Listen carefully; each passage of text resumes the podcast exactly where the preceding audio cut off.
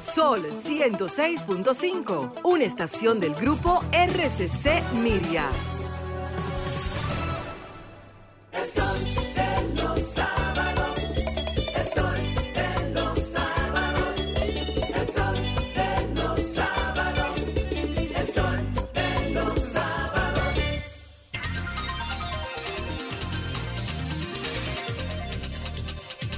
Buenos días a todo el pueblo dominicano que está en sintonía con el Sol de los Sábados, el programa más influyente y plural de los fines de semana. Hoy es, eh, hoy estamos a 19 de diciembre, ya en la recta final para concluir este turbulento año 2020, que hoy vamos a hacer un balance sobre los principales acontecimientos que han incidido estos 12 meses. Señores, eh, ustedes saben que este programa se transmite por diversas frecuencias eh, que cubren prácticamente toda la geografía nacional y también eh, a través de otras plataformas, pero vamos eh, a pasar con las frecuencias. En Higüey y la provincia Santo Domingo eh, nos pueden escuchar a través de la 106.5 FM, en el Cibao a través de la 92.1 FM, en el sur y el este a través de la 94.7 FM y en Samaná a través de la 88.5 FM. Y también nosotros llegamos eh, a ustedes a través de distintas plataformas del grupo RCC Media, eh, a través del canal Telefuturo, canal 23, y Teleuniverso, canal 29. Y, por supuesto, cuando finalice el programa pueden ver los comentarios y entrevistas en- ingresando a la cuenta de YouTube de Sol o descargando la aplicación de Sol eh, 106.5 FM. Yo creo que con esta amplia cobertura que tiene este programa es una garantía, ¿verdad?, de la, a- de la fuerte e intensa y amplia penetración que tiene este espacio. Señores, eh, voy de inmediato a darle paso a los compañeros que están conectados vía la plataforma de Zoom. Eh, buenos días, adelante. Buenos días. Bueno, parece ser que, aún no han ingresado. Pensé que, ya estaban en línea. Miren, señores, tenemos una situación en la República Dominicana eh, y en el mundo eh, difícil aún por la crisis sanitaria. El COVID no da tregua, el COVID eh, nos mantiene siempre alerta de que no debemos descuidarnos ni un solo día. Y la situación parece agravarse porque la tendencia de los casos es alcista de los contagios. Si lo vemos, por ejemplo, en función de los hospitales eh, y de las unidades de cuidados intensivos, la cantidad de pacientes eh, por COVID eh, que han dado positivo y que en estos momentos están haciendo uso de esas camas, cada vez se va incrementando. En Santiago, por ejemplo, leí la alarmante noticia de que el 90% de los espacios que fueron habilitados para pacientes de COVID-19 en los hospitales públicos están eh, actualmente ocupados y que la positividad es mayor eh, en estos momentos que cuando inició la pandemia en el periodo marzo, abril eh, y mayo. Y esto nos lleva a nosotros a repensar, eh, eh, sobre todo en una época donde la tendencia es, eh, por el espíritu del momento, a congregarnos, a compartir entre amigos, a juntarnos, a estar interactuando en distintos espacios. Y yo creo que esto nosotros tenemos que tomarlo en cuenta porque son muy odiosas y molestosas las medidas eh, de restricciones de libertad que se han visto obligadas a tomar las autoridades en esta época, pero no hay otro camino si nosotros queremos superar eh, esta, diríamos que en este tramo final eh, y en esta etapa, esta pandemia, que no da un solo día de tregua. No da No- respiro, hermano. no nos da un solo increíble. respiro. Y esto es una situación que al día de hoy, Ernesto, ya nosotros pensábamos que íbamos a tener cierta flexibilidad. Y de hecho, en, en el marco, en- en este contexto, las autoridades eh, dieron, diríamos que una, una gracia hacia la ciudadanía porque los días 24 de diciembre y el 31 de diciembre permitieron que las personas se puedan desplazar hasta la una de la madrugada eh, para que puedan realizar sus actividades que tradicionalmente se realizan en esta fecha. Sin embargo, el temor esto y, diríamos que lo que genera enorme preocupación es que las personas vayan a utilizar esta gracia y vayan a reaccionar con indiferencia e indolencia ante la situación sanitaria que estamos viviendo y relajen estas medidas y no colaboren con las autoridades ni colaboren con eh, su responsabilidad eh, como ciudadanos ante esta, esta crisis sanitaria. Culmino diciendo, culmino diciendo que esto no es un juego,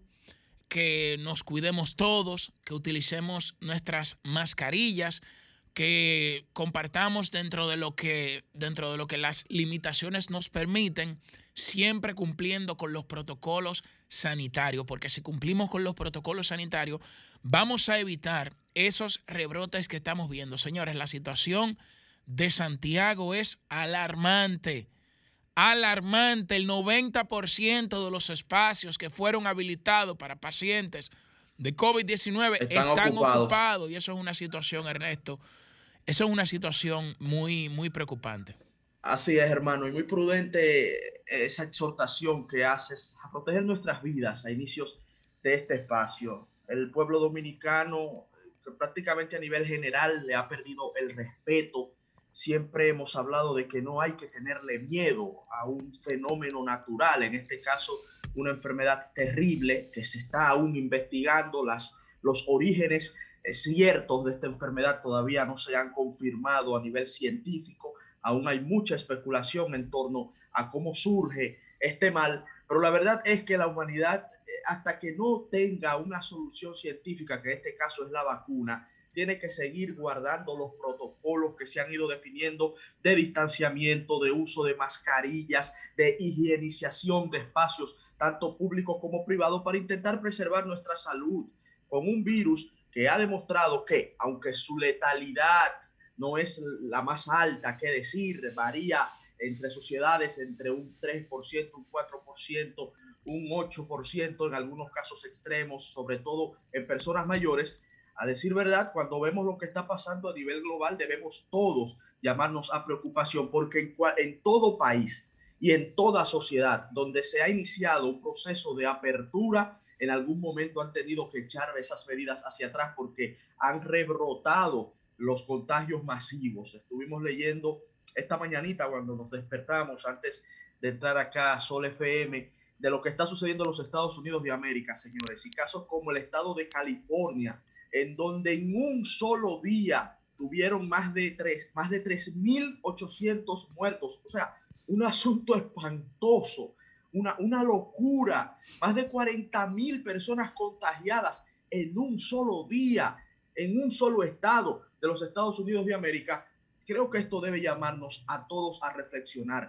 Los estados de ocupación de las camas y de los respiradores en República Dominicana, que recordemos somos un país en vías de desarrollo, que no podemos darnos el lujo de que se nos salga de la mano esta pandemia, esta, esta epidemia en el caso dominicano, pandemia en el caso global, no podemos darnos el lujo de que se nos salga de las manos porque nuestro sistema de salud podría colapsar. Y si se llega a algo como eso, señores, la tragedia tendría propor- proporciones que ni usted, ni yo, ni nadie se puede imaginar. Por tanto, culmino reiterando esas eh, sabias exhortaciones de Julio Alberto, de que en estas etapas, y todo parece indicar que estamos llegando a las etapas finales de esta fase de lucha contra el COVID-19, porque ya se avecina la vacuna, se ha anunciado que para el primer trimestre del Así año es. que viene la República Dominicana ya la tendrá. La vecina isla de Puerto Rico empezó ya durante esta semana la aplicación de la vacuna. Ya ellos anunciaron que han vacunado 30 mil personas, iniciando con los servidores públicos en el área de salud, ellos tienen la vacuna de Pfizer, fue la que ellos La contrataron. Pfizer, Nosotros- así es. hasta el momento nosotros hemos entendido que, que tendremos la de Oxford, pero en todo caso, esa segunda fase de lucha contra el coronavirus que inicia a partir de la vacuna, se abre un- una, una luz al final del túnel, un hálito de esperanza para toda la raza humana. Y hasta el momento, como no tenemos ningún otro medio para combatirlo, debemos seguir manteniendo, repito, el distanciamiento social dentro de lo prudente, evitar conglomeraciones masivas, usar siempre la mascarilla en espacios públicos, seguir lavándonos constantemente las manos y mantener el mayor nivel de higiene, usando alcohol, usando cualquier detergente que nos pueda ayudar a limpiar nuestros hogares y nuestros enseres, porque esto va en serio, amigos y amigas, y el precio final del descuido y de la irresponsabilidad de muchos ciudadanos que lamentablemente están actuando con un nivel de irresponsabilidad inaceptable, el precio final pudiera ser la muerte. Que Dios nos libre, pero tenemos que cuidarnos. Ahí veo a la versátil desde hace un rato esperando su turno al bate. Adelante, querida amiga Sucia Aquino Botro. Muchísimas gracias Ernesto y también a Julio Alberto por eh, pues saludarnos. Tenemos la dicha de saludarnos, aunque sea vía virtual, Eh, Está, en este día y de analizar también con el resto de los compañeros del programa más influyente del fin de semana lo que ha sido este año 2020 y que aunque pues nos reste un tramo más que agotar, siempre es importante ver los temas que han sido neurálgicos en este año. Quiero destacar lo que ustedes comentan del coronavirus, que sin lugar a dudas ha sido eh, lo que ha marcado el sello característico de unidad lamentablemente a nivel mundial en este 2020, una gran cantidad eh, de países. Creo que no sé si queda algún país donde no haya llegado el COVID-19. Sabemos que en Corea, bueno, tienen una situación bastante especial que no quisiéramos que lo- fuera de eh, esa el único lugar donde el COVID está controlado es en China. ¿Y Bueno, por qué? ¿dónde Bueno, por el monopolio de la información. Porque Así es. por el monopolio de la información. Y aunque ustedes mencionaban muy importante lo de la vacuna, en el interín, en lo que llega la vacuna y logramos eh, todos protegernos de una manera más efectiva contra el COVID-19, debemos de cuidar de que las acciones que nosotros estemos tomando de aquí a que venga eh, la inmunización no hagan que se pierdan más vidas y que se siga acrecentando la propagación del virus. Señala eh, una información esta mañana, un periódico, de que ya en diciembre los casos activos de COVID-19 superan los de noviembre, es decir, que el repunte a la fecha se han contabilizado 6.708 nuevos casos que ya sobre- sobrepasan los 6.645 diagnosticados en noviembre. Hay que pues tomar cartas en el asunto, cada quien de manera eh, particular. Vemos muchas aglomeraciones en las calles, aunque hay toque de queda y ciertas medidas, entonces la gente aprovecha los horarios donde se les está permitido transitar para agruparse de manera, eh, no se sabe ni, ni cómo describir esto. Las tiendas, características de estas fechas llenas, los espacios donde están las cajas para pagar, son lugares donde usted dice, bueno, ¿será que me contagio más difícil en una actividad masiva de las que están canceladas, tipo conciertos y demás, que en una fila de estas donde estamos todos uno encima de otro? No sé eh, realmente cuál será el criterio para esto y si tendrá que ser, entiendo, tendrá que ser revisado en lo inmediato. Veo que está ahí nuestro compañero Yuri Sí. Enrique Rodríguez, a quien doy paso. Buenos Bueno. días, Yuri. Muy buenos días, muchísimas gracias compañeros y compañeras. Miren, yo creo que con el tema del coronavirus, eh, pues hay muchas cosas que presentan oportunidad de mejora. ¿no? Así, así como cuáles. ¿Eh? ¿Como cuáles? que presentan oportunidad de mejora. Eh, por ejemplo, yo creo que las medidas que se han tomado de reducir eh, los horarios lo que han generado es un efecto contrario a lo que se buscaba, es decir, al, al- al- al- efecto deseado, lo que ha hecho es que se ha contrariado, porque durante estas eh, festividades o estas eh, fechas, la gente pues no se ha detenido bajo ninguna circunstancia. De hecho, las quejas y las personas hablando en las redes sociales sobre el tema del tránsito, por lo menos en la capital dominicana, pues eh, son bastantes las quejas de que ya ha colapsado. Porque, ¿qué ha pasado? Esa reducción de horario lo que ha generado es una aglomeración eh, mayor, mayúscula de las Yuri, personas dentro de los ¿Tú horarios le permitidos. atribuyes el caos en el tránsito al toque de queda?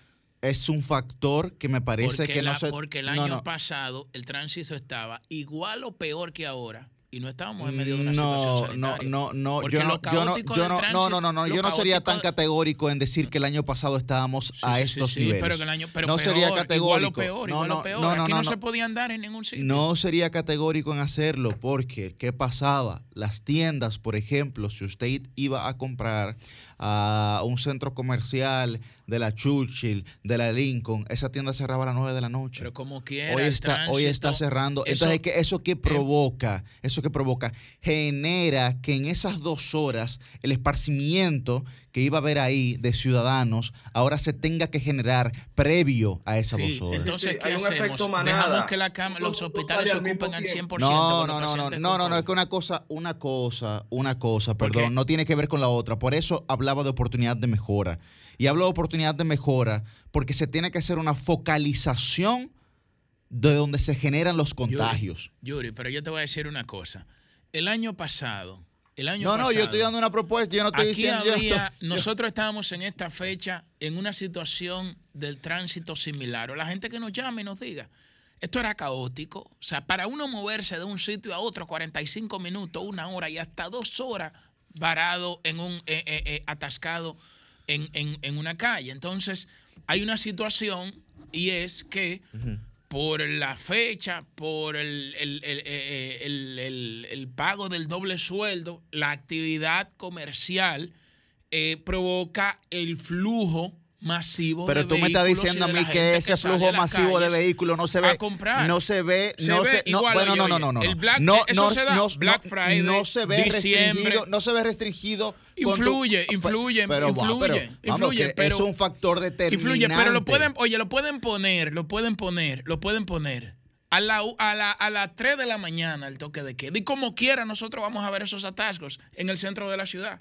Como quiera, a la gente se le dio dos horas. pero, pero, Pero- espérate, lo pueden, lo pueden poner. Lo que pasa es que si, lo pusieran, eso es una, una suposición. Nosotros no tenemos evidencia sobre esa realidad de lo que tú estás Vamos a planteando. escuchar Neto que tiene evidencia sobre. No, no, otra- no, no, no, no, Adelante. no, estoy, estoy, estoy de acuerdo con Yuri en el sentido de que la limitación de horario Y te crea un efecto manada. Todo el mundo sale al mismo tiempo en un periodo de tiempo breve, Pero claro. desesperado por llegar a sus hogares, Claro. temerosos de que se cumpla el toque de queda y luego tener que lidiar con policías y militares. Y eso de verdad que está No, creando es muchos odioso, es molestoso. y condiciones muy, muy incómodas. Ahora, el tema del tránsito en República Dominicana es estructural. Nosotros para estas fechas claro estábamos, que sí. Claro que sí. estábamos a denunciando el escucharlo. caos y lo que parecía un colapso del tránsito del Gran Santo Domingo. Claro. Inclusive recordemos que muchas de las principales propuestas de los aspirantes para la alcaldía del Distrito Nacional en elecciones que debieron efectuarse en febrero y fueron suspendidas lamentablemente por 10.000 sucesos que ya hemos analizado, recuerden que una de sus principales propuestas era el adesentamiento del tránsito en el Distrito Nacional. Entonces, el, el asunto del tránsito es para largo y lo seguiremos lamentablemente analizando y seguiremos hablando de que necesitamos más metros, necesitamos desahogar vías, necesitamos ensanchar avenidas, necesitamos construir Pe- infraestructura, pero este- necesitamos este este eficientizar factor que el estamos planteando- público. Ahora, Yuri habla de un tema puntual vinculado al toque de queda Claro. que yo lo veo como algo coyuntural, que Sí, debe ser sí, tratado sí. también. Sí. Pero el problema de fondo estuvo ayer, está hoy, y si seguimos como vamos, lamentablemente estará mañana. Es Y es algo que creo que es válido analizar. Es. Pero hay dos aspectos puntuales de lo que ustedes señalan que yo quiero destacar. Y es que el toque de queda, si se fijan, el tránsito, aunque tiene ese problema estructural, como lo señala Ernesto, a la hora ya del toque de queda, fíjense cómo eh, arrecia la agresividad de quienes conducen para llegar a sus hogares. Oh, pero Y la gente llena de tensión, Susi. Sí, la gente tiene que, eh, eh, quieren llegar huyendo, doblan sin, Pero, doblan sin tienen dos, mirar. pero, pero tú le quitas el toque de queda y como quiera el tránsito es caótico. Además de o sea, esto, como quiera andan desesperados, porque si usted sale a las estaríamos en 7, cumplimiento de los derechos fundamentales. si usted sale a las tránsito, como dice 7 la y tiene dos horas para llegar a su casa, váyase al paso. en el Pero es que no tránsito quieren como quiera, que todo el tránsito es caótico. Donde no tenemos ¿Qué? fiestas navideñas de las empresas, no tenemos juntes navideños masivos de los amigos, de la gente, no tenemos este tipo de encuentros que se han suspendido o se han modificado y han mermado en su composición y aún así miren la situación que tenemos. Hay una serie de actividades que han sido suspendidas y miren esta afluencia masiva. Entonces no podemos decir que el año pasado estábamos igual que esto y que lo otro. Sí, la fecha se prevé que hay un incremento, pero este incremento, considerando la suspensión de una serie de actividades que se supone no están ocurriendo, es importante analizarlas. Claro, pero solamente hay que hacer un análisis orden. multifactorial bueno. de lo que afecta la conducta ciudadana, los patrones conductuales, y nuestro querido hermano Julio se dará cuenta bien, que las circunstancias no son idénticas a las que él plantea del año pasado. No son idénticas, pero el, el- el problema del tránsito es estructural, como Ha dice Ernesto. Mira, señores, vamos a este saltar a otro tema porque tenemos media hora hablando de lo mismo. Sí, pero, pero el tema del tránsito es estructural. Claro, no podemos claro. perder en eso. Completamente, Claro, eso- completamente. Miren, señores, es. en el día de ayer, el director del Gabinete Social del Gobierno, Tony Peñaguaba, Mm, dio una rueda de prensa dejando sin efecto la contratación a artistas eh, que habían hecho que, eh, diríamos, inobservando algunos aspectos de la ley de compras y contrataciones, como fue constatado por el director de esa entidad en una misiva que le envió al gabinete social. Y di- eh, lo, que, lo que se dejó sin efecto los contratos, pero a los artistas que ya habían recibido su dinero, eh, se le dejó como, eh, como Ay, un ay, acto ay. de, No, de- no, en no, una no. condición es- solidaria. Ese es mi comentario de hoy. Que pero, esto- pero no se computa el rescindir el contrato, porque para usted rescindir el contrato, se tiene entonces que haber Claro. devuelto los recursos que claro. fueron asignados en primer lugar, porque la prestación de servicio de los artistas no fue consumada. No fue Exacto. Consumada. Efectivamente, no fue consumada. porque, Esa, es la, esa es la parte que yo lo entiendo. todavía. mira, No, eh, no, yo no. creo que esto es un, esto hay que verlo de distintas vertientes. Tú Yo lo estás ten- viendo desde un punto de no, vista no, jurídico. no, yo tengo varias vertientes que voy a plantear, Pero hay una vertiente, yo lo voy a, lo voy a, a terminar de comentar de, de la vertiente política y luego tú pasas a la No, y voy a hacer una propuesta. Porque eso del apoyo solidario es una es, Es una incorrecto eh, también. claro, pero es desde el punto de vista político para intentar buscar una salida a una crisis que se prese- una crisis No, y, no, eh, no, no. mediática El- el- que se presentó ante No, eh, una el crisis mediática pero, no, pero pa- te lo estoy una diciendo desde el punto de vista efectivamente fue ilegal claro que sí que fue ilegal porque se inobservó la ley de compras y De contrataciones ilegalidad. Pero esto tiene una una una Pero situación Julio, legal es que hay una persona, hay una persona que era es porque contralor lo- de la República. Oye, escucha esto. Claro es sí, contralor de la. República siendo procesada en un juicio Pero, porque oye, firmó una, dis- una dispensa porque para la remodelación de unos hospitales claro se inobservó la ley 340-06 porque no se publicaron los procesos. Efectivamente. ¿Cuál fue la inobservancia de este acto? Que no se publicaron los procesos. ¿Dónde está ese No, contralor? pero no solo ¿Dónde que está no ese solo que no solo que Preso no, en su no, casa. pero no solo que no se publicaron los procesos, no, no solo que no se publicaron los procesos, no. Que también se hizo una contratación ¿Cuál de manera directa, sin ningún tipo de criterio, sin ningún tipo de motivación, se utilizó un mecanismo de excepción que no se justificó. O sea, no hubo ni siquiera un comité de compra que hiciera un informe sobre las razones que motivaron esas contrataciones de excepción a esos artistas. Yo no me estoy refiriendo al aspecto legal. Por eso digo que hay una vertiente política. Cuando el director del gabinete social habla de un apoyo solidario, lo que de alguna manera le quiere buscar es como una salida a una situación, eh, a una presión mediática que se le ha generado por esta, por esta contratación ilegal de esos artistas y inobservando todo las, eh, lo, lo estipulado en la ley de compras y contrataciones. Ahora, se habla de un apoyo solidario, pero como bien tú planteas, aquí no podemos hablar de un apoyo solidario porque estamos viendo que se ha incurrido en una ilegalidad y que no se ha prestado el servicio por el cual fueron contratados los artistas. Ahora, además, además, Julio, si ese apoyo solidario se quería dar, esta es una muestra. ¿por qué no se hace a través de fase quédate en caso para ti, para esos guireros, Claro. esos tamboreros? Claro. Lo que se ha dicho es que parece que no cotizaban en la TCS No, aquí de las menos- empresas, de las empresas. Aquí por de- menos de, de- ahí, aquí por menos de ahí han trancado gente Ah, y por menos de ahí están investigando gente. Oh, oh. Aquí hay contratos, por ejemplo, en, instituciones, comparaciones de precios, licitaciones, que no se llegaron a materializar Ajá. y que ya hay gente que han interrogado en el Ministerio Público. Más de cuatro veces la han Que a propósito, y ya con esto le doy paso a ustedes, participación ciudadana tiene que entender que ya aquí pasó el proceso electoral, ya pasó la campaña. Ya pasó la campaña porque publicaron un informe sobre corrupción en el día de ayer analizando lo- la corrupción. Jalándolo por los moños que están ellos. Y el- el tema. para ellos, eh, eh, eh, aquí lo más terrible ha sido en materia de corrupción eh, el gobierno pasado, el Partido de la Liberación Dominicana. Pero hay que decirle, humildemente, No, el gobierno pasado, porque el PLD es otra cosa. Ah, bueno, sí, eh, eh, el PLD, como dice Pablo Maquini, el PLD verde y el PLD morado. Sí, correcto. Pero bueno, me refiero al PLD morado. Pero oye una cosa, oye una cosa. Participación ciudadana quizás pudo haber eh, puesto ese informe, una mínima información.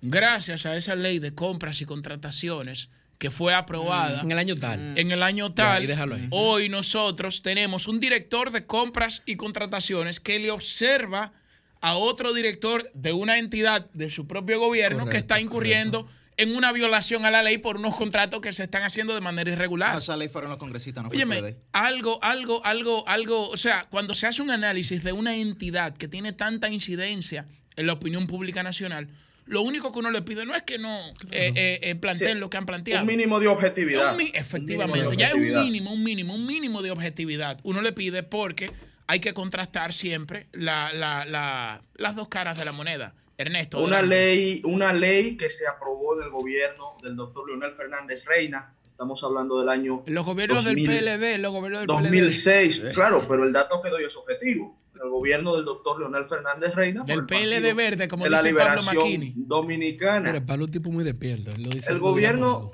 el gobierno del doctor Leonel Fernández Reina, con esa ley, le hizo un aporte invaluable, amigos y amigas. La ley democracia.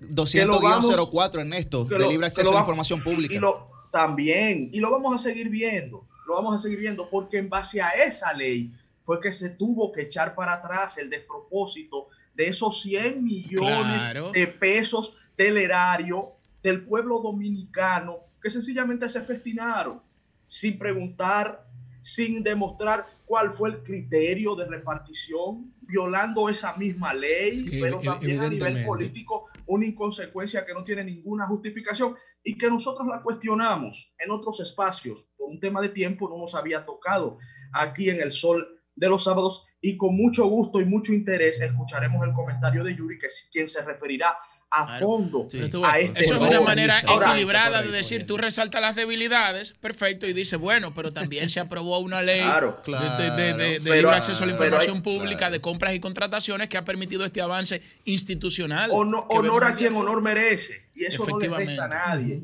Si es un logro del doctor Leonel Fernández, hay que destacarlo. Punto. Así y un logro es. que le garantiza al no, Estado dominicano mayores niveles de transparencia y que le permitirá a la sociedad dominicana evaluar con un rasero objetivo los desmanes que se cometieron y que sabemos todos nosotros que se cometieron en los gobiernos anteriores y en este gobierno. Ernesto, Porque pero una ahí. Cuando hablamos de la lucha contra la corrupción, cuando hablamos de un nivel de independencia judicial que nos ayude a avanzar a, nivel institucional, estamos hablando no de cuestionar tan solo un gobierno, no, no, no, de ver todo lo que pasó atrás y Mm. tener ojo avisor con lo que está pasando ahora para evitar, para prevenir que se mantenga un esquema de impunidad que lacere las finanzas públicas. Eso es justicia y eso es lo que se quiere. Por lo tanto, totalmente condenable, amigos, lo que sucedió con, con ese dinero. La respuesta, la respuesta de, de, de Tony Peñaguaba dejó mucho que desear. En principio, con soberbia. La No, no, estos son los más populares y no hay dinero para No, más. Ah, pero luego, luego de que la Pero, sociedad les recrimina, luego de que se nota que hubo una violación a la ley, ah, entonces quieren, como dijo Hipólito Mejía, si se saca la, la pata a tiempo, dijo el expresidente Hipólito Mejía, es como no haber metido la pata. No, en este caso no, en este caso la metieron más honda, porque entonces Gastaron el dinero de manera arbitraria del pueblo dominicano y ahora ni siquiera el, el servicio se va a recibir por el dinero invertido. Ernesto, y algunos de los artistas estaban burlándose. No sé si viste los Ah, videos. no, Ernesto. somos roba wifi, estamos en. Algunos de los artistas burlándose, diciendo que los que critican son unos roba wifi, haciendo alguna seña de Sí, sí. Habí- hubo otra que Vamos. llegó bailando a la casa, dice que la actitud que tenemos luego Ahora, de cual- recibir el cualquiera cheque llega bailando, cualquiera llega bailando. Sí, luego, que- que le hicieron pie- unos videos bailando pie al revés, llegar brincando. Es que que esos son que ingresos se que, tú no te lo esperas. Susi, es que todo quedó mal, Susi. Todo, todo. Mira, a Sí, nivel, sí. a nivel de comunicación quedaron mal. que a nivel de ley que quedaron mal. A nivel de imagen quedaron mal. A nivel de percepción ciudadana quedaron mal. Hasta la foto del querido amigo Mozart La Para, que todos la vimos recibiendo un cheque. La ropa y, y las indumentarias que él tenía puesta valía más que el cheque. El reloj. Erickson No, no, buen tipo. Porque entonces nadie se opone a que se ayude a Pero, un sector eh, Ernesto, una porque todos la hemos pasado mal. El asunto es que hay que hacerlo con apego a la ley y con un sentido de 100%. proporcionalidad. Eso es lo que estamos hablando. Claro. Y no con un nivel de exclusión en donde tan solo se vio, que se vio esto de manera politiquera, ¿eh? Como buscando el favor de los más populares para luego tenerlos eh, en la nómina pública, porque es con dinero nuestro, de Claro. los contribuyentes que se está pagando y tenerlo luego a su favor. dinero todo Así el que fue está que aquí. se vio. Y se excluyó a la gran mayoría de artistas, que muy bien Susi me puede apoyar acá, que se los está llevando el mismísimo. Que muchos no Sí, cotizan en el. TCS y no han recibido un chele. Y que todas sus actividades comerciales se han visto paralizadas. Yo hablé con el esposo de una alta funcionaria, no tengo el permiso para Mm. develar el nombre, Mm. pero el esposo de una alta funcionaria. Mm. que es artista de teatro, esa misma alta funcionaria me dijo, no nos Mm. han apoyado en nada y al contrario nos Me han impedido realizar actividades que inclusive se podían hacer con distanciamiento social y nos han impedido realizarlas y lo están condenando. Me- me a cerraron pasar el Teatro trabajo. Nacional de Eso nuevo. es lo que están pasando los artistas dominicanos. Lo que se hizo no fue ninguna ayuda solidaria, ¿eh? fue un privilegio a un grupito muy minúsculo y muy selecto y por eso ha caído tan mal en la población dominicana. Ernesto, una preguntita Adelante, breve. Yo sé que eh, nuestro querido capitán ya debe de guiarnos hacia otro tema, No, puesto... pero, pero yo quiero escucharte a ti, Guaro. Sí, no, yo lo aprecio, lo aprecio. ¿Y por qué Ya hablado bastante ya, me gustaría No, pero importante que quiero hacer una pequeña pregunta a mi hermano cumpleañero, no sé si ya lo mencionaron, que nuestro querido Ernesto Sí, cumplió años, felicítenlo, sí, eh. manden una donación a... Él dirá una ONG de su preferencia, porque algo evidentemente. Una donación solidaria, ¿verdad? término que don- donación se oye feo. No, una, Una, ONG una de su ayuda solidaria preferencia. que le manden Una un ayuda, ¿Cómo cómo le dicen? solidario. Claro. Adelante, obsequio, Pero una. Aunque gracias a Dios yo, yo, pref- yo prefiero un abrazo, mis queridos amigos, que lo han manifestado Claro. de distintas formas. No, y me consta, siento evitar problemas, quiere evitar me, y me problemas. consta, cuando lo felicité hablamos Aquí por menos de ahí han interrogado más gente que el Y a eso voy. Entonces, una- ya ni el cuatro abra- horas y ya ni el cinco abrazo se de puede. Entonces, esa es la pregunta, nuestro querido Julio. Tengo entendido que entre los beneficiarios, y a título personal, si me equivoco con la siguiente información, corríjanme. Tengo entendido que entre los beneficiarios está un actual viceministro del gobierno, Un senador. el señor Boni Cepeda, y un actual senador, el señor Héctor Acosta. El- un asesor artístico del Ejecutivo. Sí, entonces, si es así, esto tendría, los abogados, ambos aquí que estén, esto no tendría algún tipo de No, no, comparecencia como Es- duplo. Esto es un de que enrollo. u- usted que- no es que- solamente está es que yo violando. lo- Yo, lo voy a intentar explicar en mi comentario. Claro.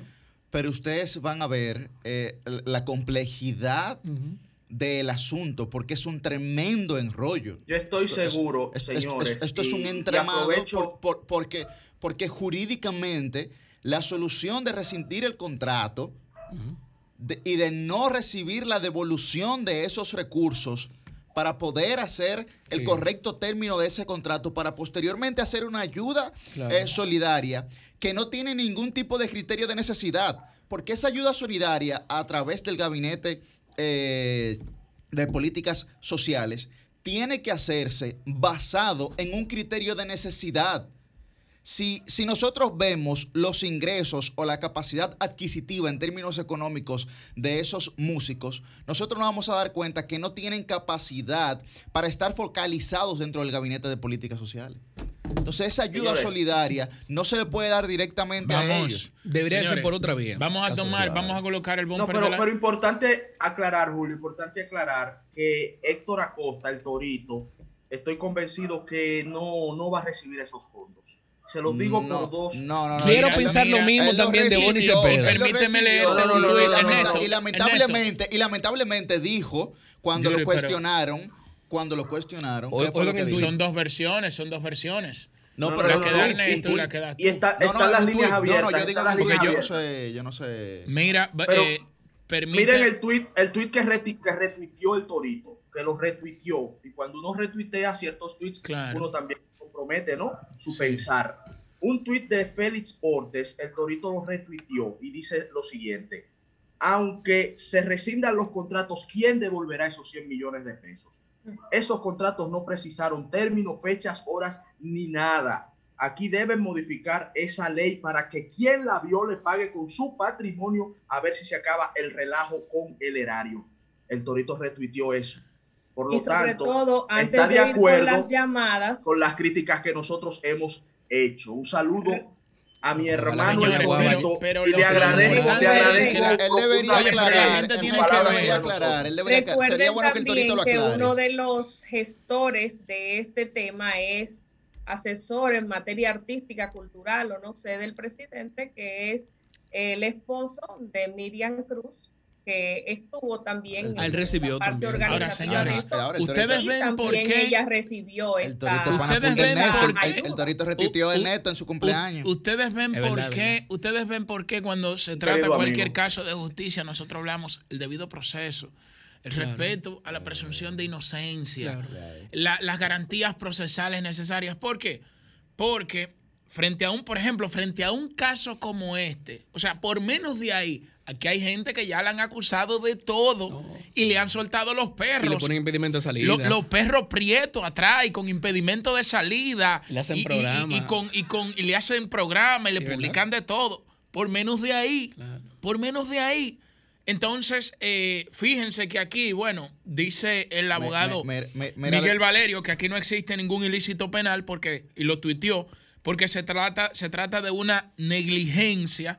eh, que se trata de una negligencia que inobservó la dirección de, de- de- Claro. del gabinete social. pero- ahí voy, ahí esa es voy. una teoría, como pero- no hay ilícito penal, como no hay ilícito penal en el juicio que se está llevando, porque la ley 340-06 entonces, no ah, conlleva. Lo que, sí, No, sanción claro. administrativa, Ahí sino está, una sanción administrativa. Entonces, claro, el punto es que ese claro, ra- este se mide con ese rasero, pero ¿y los otros? Ah, no, los otros son No, unos ladronazos.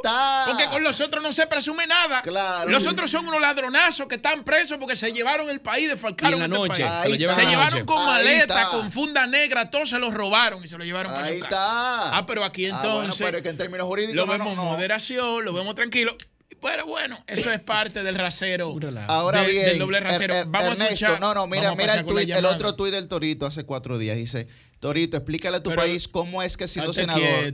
Ta- No, le estoy diciendo porque Ernesto está planteando algo, entonces... Pero ya él- él lo Ernesto planteó lo del torito. ¿Qué, tú vas a plantear? ¿Qué es lo que tú vas a Eh, decir? al del Torito le dije, le preguntaron, explique que siendo senador también te vas a beneficiar del plan social de la presidencia. Después el tema del- y entonces pone el Torito, jamás. Todo se lo repartiré a mis músicos y personal de la orquesta. Tengan paz que de este lado no hay pulpo. Eso Ya lo fue, repartió. Eso No, fue pero- lo que respondió el Y Torito. él no lo borró, él no lo borró eso. No, no lo ha Él lo va a borrado. borrar pronto, no te apures. Eso, eso, eso se revisa porque él no sabía que había un tema de ley. Vamos, Cuidado, ¿eh? claro. Hace ok. cuatro claro, días mucho claro. tiempo. Yo, nadie yo nadie teniendo conocimiento de una observancia Claro. él lo va a consentir. Señores, Sí, sí, vamos, a colocar el ya. bumper de las llamadas para escuchar a la gente. Eh, people.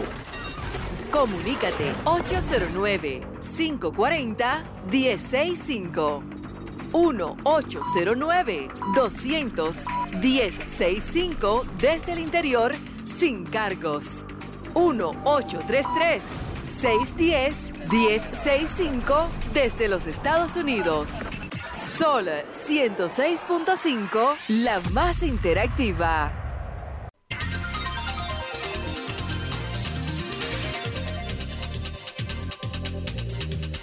Vamos a tomar las llamadas. Buenos días, adelante. Sí, buenos días. ¿Qué tal? Cuéntenos. Venga, do- dos comentarios en base a, a lo que han hablado hasta el momento. Primero, lo del tráfico.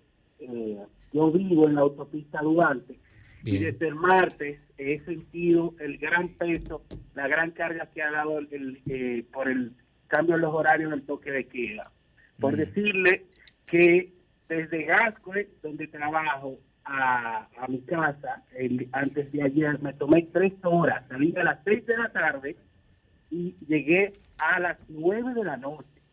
Un, tra- un recorrido que lo hacía en una hora, hora y veinte, por los, ca- por los cambios que se han dado. Se le duplicó el tiempo ahora. El duplico- eh, y eso va a cargar más combustible, y más tiempo, más estrés, más todo lo que pueden saber. Claro. Y también concerniente a los de los contratos de los artistas, este gobierno lamentablemente, la gran mayoría apostamos al cambio, pero este cambio es más improvisación que otra cosa. Buen día.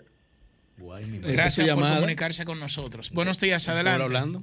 Y buena. Bien, Sí, hermano, adelante. adelante, le escuchamos. Buenos días, jóvenes. ¿Cómo están ustedes? Todo Día bien. bueno, Bien. bueno. Está activo. Le habla Dionisio desde el municipio de Duvergé, República, provincia Independencia. Adelante. Adelante. Oye, yo lo que les voy a decir a ustedes, niños, niños, oye. Gracias por lo de juventud. Eh, yo yo Eh, creo ¿por que no estoy el el gobierno teléfono? ha cometido eh, alguna... eh, yo, no- yo ni siquiera explicarme. Ese problema del bono navideño, Ujú. ¿Qué pasa? Que bo- eh, eh, eh, ellos lo que han hecho es lo siguiente. Hicieron una cosa al azar. Parece que utilizaron eso de un padrón electoral. Ujú. Aquí no hicieron el trabajo como debían de hacerlo a la gente más necesitada por ese bono, bono, bono navideño. Y hay personas que no tienen, no tienen necesidad de eso y sin embargo han sido esas personas que le ha salido. Aquí en Duvergé, aquí en Duvergé es lamentable la situación que está pasando porque la gente que en verdad necesitaban eso, lamentablemente se quedaron en el aire. Gracias por Y- Adelante. Oye, Sí, sí. oye, y por otra parte, oye, y por otra parte, por otra parte. Sí. lo que le voy a decir, al gobierno le hace falta comunicación. No tienen comunicadores en realidad, porque hoy dicen una cosa y en menos de 24 horas le echan para atrás. ¿Qué es lo que está pasando? Que aprendan de lo que han sido gobiernos, señores. Porque si esto que le queda, ah, lo, lo que ha hecho ha, ha sido un dislocamiento automáticamente, que la gente anda loca en la calle saludando a los palos luz como su compadre, porque no saben lo que van a hacer. Que pasen buenos días. Está bueno ese comentario. Gracias por comunicarse Genial. con nosotros. Buenos días, adelante. Eh, pero si la próxima vez vuelve con lo de niños, penalícenlo. Buenos días, adelante. ¿Su nombre dónde nos llaman? El León de Manhattan, de New York. León, ¿cómo está la vacuna? The Lion, adelante, hermano. Eh, déjeme hablar mucho, como yo he dicho, duró dos minutos. Aunque sea uno, tire para adelante. Se- señores, eh, eh, a Ernesto quiero decirle, porque cometió, do- lo dijo dos veces y yo creo que era un desliz primero. No es distanciamiento social, distanciamiento físico. La, la otra cosa es sobre el, lo, lo- lo de los artistas. Tomato, Eh, tomato. eh, hubo negligencia, hubo negligencia y no se puede comparar con lo con altos cosa es la intención con que se hizo, eh, las intenciones que se hicieron los actos. Por ejemplo, si usted vende 500 mil galones de, de hace 30 y no me entrega 166 mil, ahí hay una evidente estafa. Y lo otro, decir que eh, se dice que el PLD, que sé yo qué, que sé yo cuándo, no. Usted eh, José Ramón Peralta, donde quiera que sea, el, el dalilismo, el dalilismo es la primera fuerza aquí, el dalilismo es lo que decide, y el dalilismo es lo que tiene más fuerza. El PLD, sus siglas, fueron tan desacreditadas por el grupo danilista que hoy ese, ese conjunto de personas son vistos como una asociación de malhechores. Buenos días.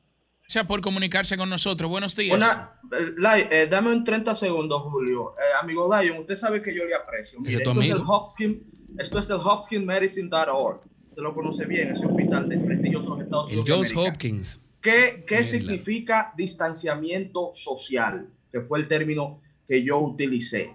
Distanciamiento social significa apartarse de lugares de reunión pública. Distanciamiento social consiste en aumentar deliberadamente el espacio físico entre las personas para evitar la propagación de una enfermedad. Ahí está, querido Sí, amigo. lo para que pasa es que la, la OMS ha recomendado utilizar distanciamiento físico también. Es, una, es un tema semántico ahí. Sí, sí, pero- hombre, sí. No, no, no, es un tema bien claro. Buenos días. Buenos días, adelante. social. Su nombre, ¿dónde nos llama? Adelante. Bendiciones, Luisa, kilómetro 13. Salud para todos. La Sánchez. Adelante. Oiga, mi querido, lo primero es que debieron de hacer un Se nos fue. Llame de nuevo, que honestamente Buenos días, adelante. señal. Buenos días, buenos días. Sí, ¿quién nos habla? ¿De dónde? Marco de los Minas. Los mineros. Adelante, Marcos. Oigan, señor, el pueblo tiene sed de justicia. El pueblo quiere que no sea una sola parte que se lleven preso. Que los que eh, compraron esos tucanos. Ay, pero espere mi 3.500 comentario. De- de- ahorita. Ay, qué bonito. te- tenga cuidado de que lado te duerme la cama. No, no, no, no, pero no, no. Él, él tiene razón. Dejaron vencer el Ah, plazo. hable, de unos- hable, dejaron hable, vencer el plazo de unos expedientes. Ay, qué lindo. ¿Eh? Sí. Qué Los que- bonito. los que compraron por 3.500 millones de La dólares esos tucanos, que den, que den una información dónde llevaron ese dinero. Y los que cogieron los 130 millones de dólares en, en la Solán, debe de caer preso porque Lionel es el, el que sabe de eso. Y entonces, ¿por qué no cae otro? no sé. Nada más la gente de Danilo que van a caer preso entonces. Yo no sé quién sabe, pero, Bueno. pero, pero eso es una negligencia eh, sospechosa. Sí. Sospechosa. Sí, sí. Eso Es es un tema que no se puede dejar de lado. Sí, sí. sí. extraña, Sí, extraña, extraña. Vamos a quitarle lo de sospechoso, pero bueno, es algo extraño, realmente. Buenos días, adelante. ¿Su nombre dónde nos llama? Buenos días, Juan Merán de Villamella. Adelante. Villamella. Saludito para Pedro Casal, por donde quiera que esté, que no lo he escuchado hoy. Mm. Él En en sintonía con nosotros, en cuarto bate. Él entra ahora en un rato, está en Sosúa. El Eh, Sosúa. Eh, Iba a comentar, voy a comentar respecto a lo del tránsito, al tránsito. Adelante. Que Sí. muchacho, Yuri, dice que, que eso es cuestión de la pandemia. Mira, la maleducación de nosotros los No, no, cuestión- Pero no, Yuri, vamos a escucharlo al oyente, por favor. Adelante, que tú, adelante. tú- tú hablas mucho aquí. Que incrementa con la pandemia. Claro. La maleducación de nosotros los conductores no viene a partir de la pandemia. Eso es verdad. El problema del tránsito es desde hace mucho. Así es. Ahora, que nosotros los conductores, si vamos, si tenemos que llegar de Villamella al aeropuerto y tenemos que ir a las 7 y salgamos a las mismas 7, no es cuestión de la pandemia. Nosotros somos, eso es parte, eso es falta, mucha falta de educación lo que tenemos, no es otra cosa. La pandemia no tiene nada que ver con eso. Gracias por comunicarse con nosotros. O sea, que es coyuntural. Llame todos los sábados, que el año pasado Pero no había exacerba, pandemia y esto era exacerba. caótico. Buenos días, adelante. Sí, buenos ¿Qué días, caballero. ¿Su nombre dónde nos llama? Adelante. Paulino Rodríguez desde Santiago. La ciudad de Corazón. Sí. Sí, le Adelante, escuchamos, le escuchamos. Ah, ¿Me escuchan? Sí, Perfectamente. Sí, lo que pasa que ese dinero que se destinó a los artistas es una recompensa porque ellos son parte de la de los grupos que se reunieron en la Plaza de la Bandera. Es una recompensa, lo que pasa es que eso está camuflajeado. Entiendo que el Dios quiere te das cuenta, y tú te das cuenta, casi la mayoría de artistas estaban en el grupo de la bandera. Y por ahí anda la cosa, pero eso es más de lo mismo. No, pero hay muchos artistas incluso que apoyaron a Gonzalo Castillo Sí, abiertamente. O sea, sí, sí. realmente No quiero ahí pensar lo que usted dice. el criterio que se utilizó fue Sí. muy democrático, diríamos. O sea, para No, la no, urgencia, no. aunque fue incorrecto. No sé. Uno, No, no, uno no. de los problemas es que no se sabe cuál fue el criterio que se utilizó. Me refiero entre los escogidos. me refiero entre los escogidos. No, que me estoy refiriendo entre los excluidos. A Lo los que parece excluidos. ser que hubo una ausencia de criterio. Pero, pero entre los escogidos, Sí, entre los escogidos hubo muchos que apoyaron a Gonzalo Castillo Sí, y que claro. tradicionalmente Lo- tocaban lo en tienen razón. del PLD. Lo tiene razón. Pero Neto no me, me deja mentir. los escogidos. Con, Ah, una cantidad limitada de dinero, no había forma de tú maximizar a todos los artistas que se El merecían escogido eso. perdió ayer. Buenos días, buenos días. No. Buenos días. Sí, mira, yo Las quiero no concentrar mi comentario Claro. sobre los contratos de los artistas. Yo soy una figura Oye, que pero ¿qué está es lo que está directamente en el espectáculo y tengo mucho conocimiento y yo quiero que me escuche bien. Adelante. Pero oye, lo que, Eh, Sí. eh, eh, un poco rápido, por favor, porque es que no se escucha, no se escucha muy bien esa línea. Escuchamos. pero la escuchamos, adelante. Ok. El asesor artístico del presidente, Engel Berlandolfi, Ahí. Mm, dueño del sello disquero Lanhood Records, mm.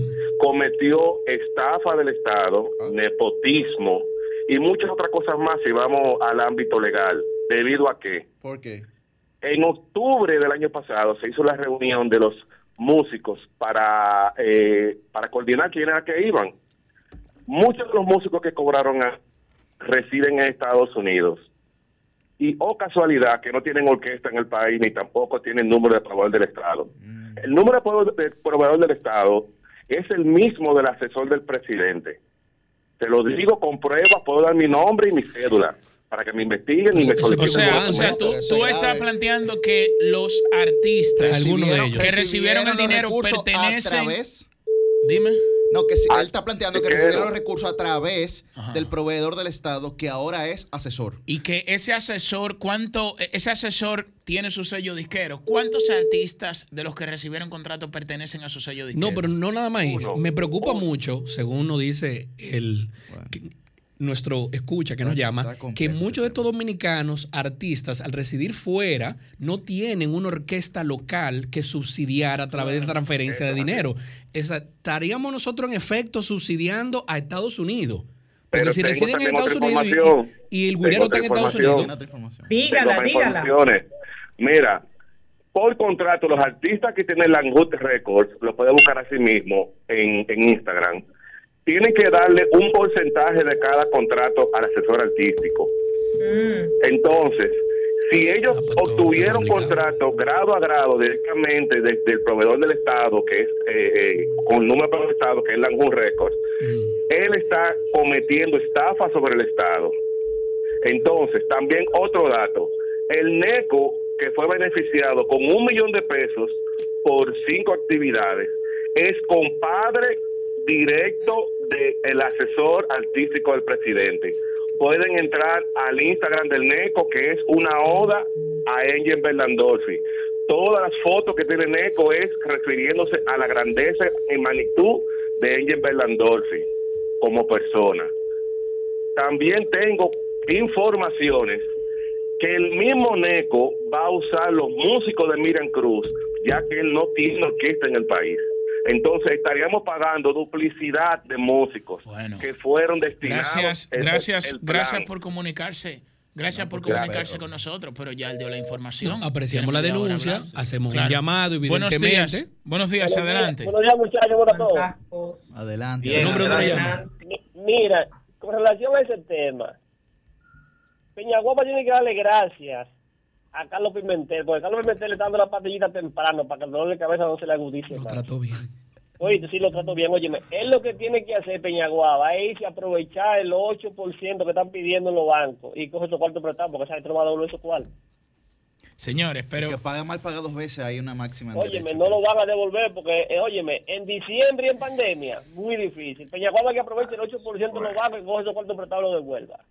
Bueno, Puso gracias, un huevo de gracias señores, pero dinosaurio, esto es un caso, esto es una situación No, no, no, es que no hay forma, Esto es un hermano. caso No, y la, y la siguió metiendo grave, la pata. grave, Y- grave, gravísimo. Con todo el Escúchame, respeto al gobierno ex- central, escúchame. no se puede quedar donde está. Escúchame, no, no. Pues sus 100 millones de No, pesos. porque, oye, el- pero aquí hay una, aquí hay un punto. Y yo- aquí hay un punto. Espérate, aquí hay un punto. de- aquí de- hay un punto porque, incentivo de los médicos. porque aquí tenemos un ministerio Ay, público sí. que anda con dos perros prietos Claro. ladrándole a todo el mundo del sector del expresidente Danilo Medina.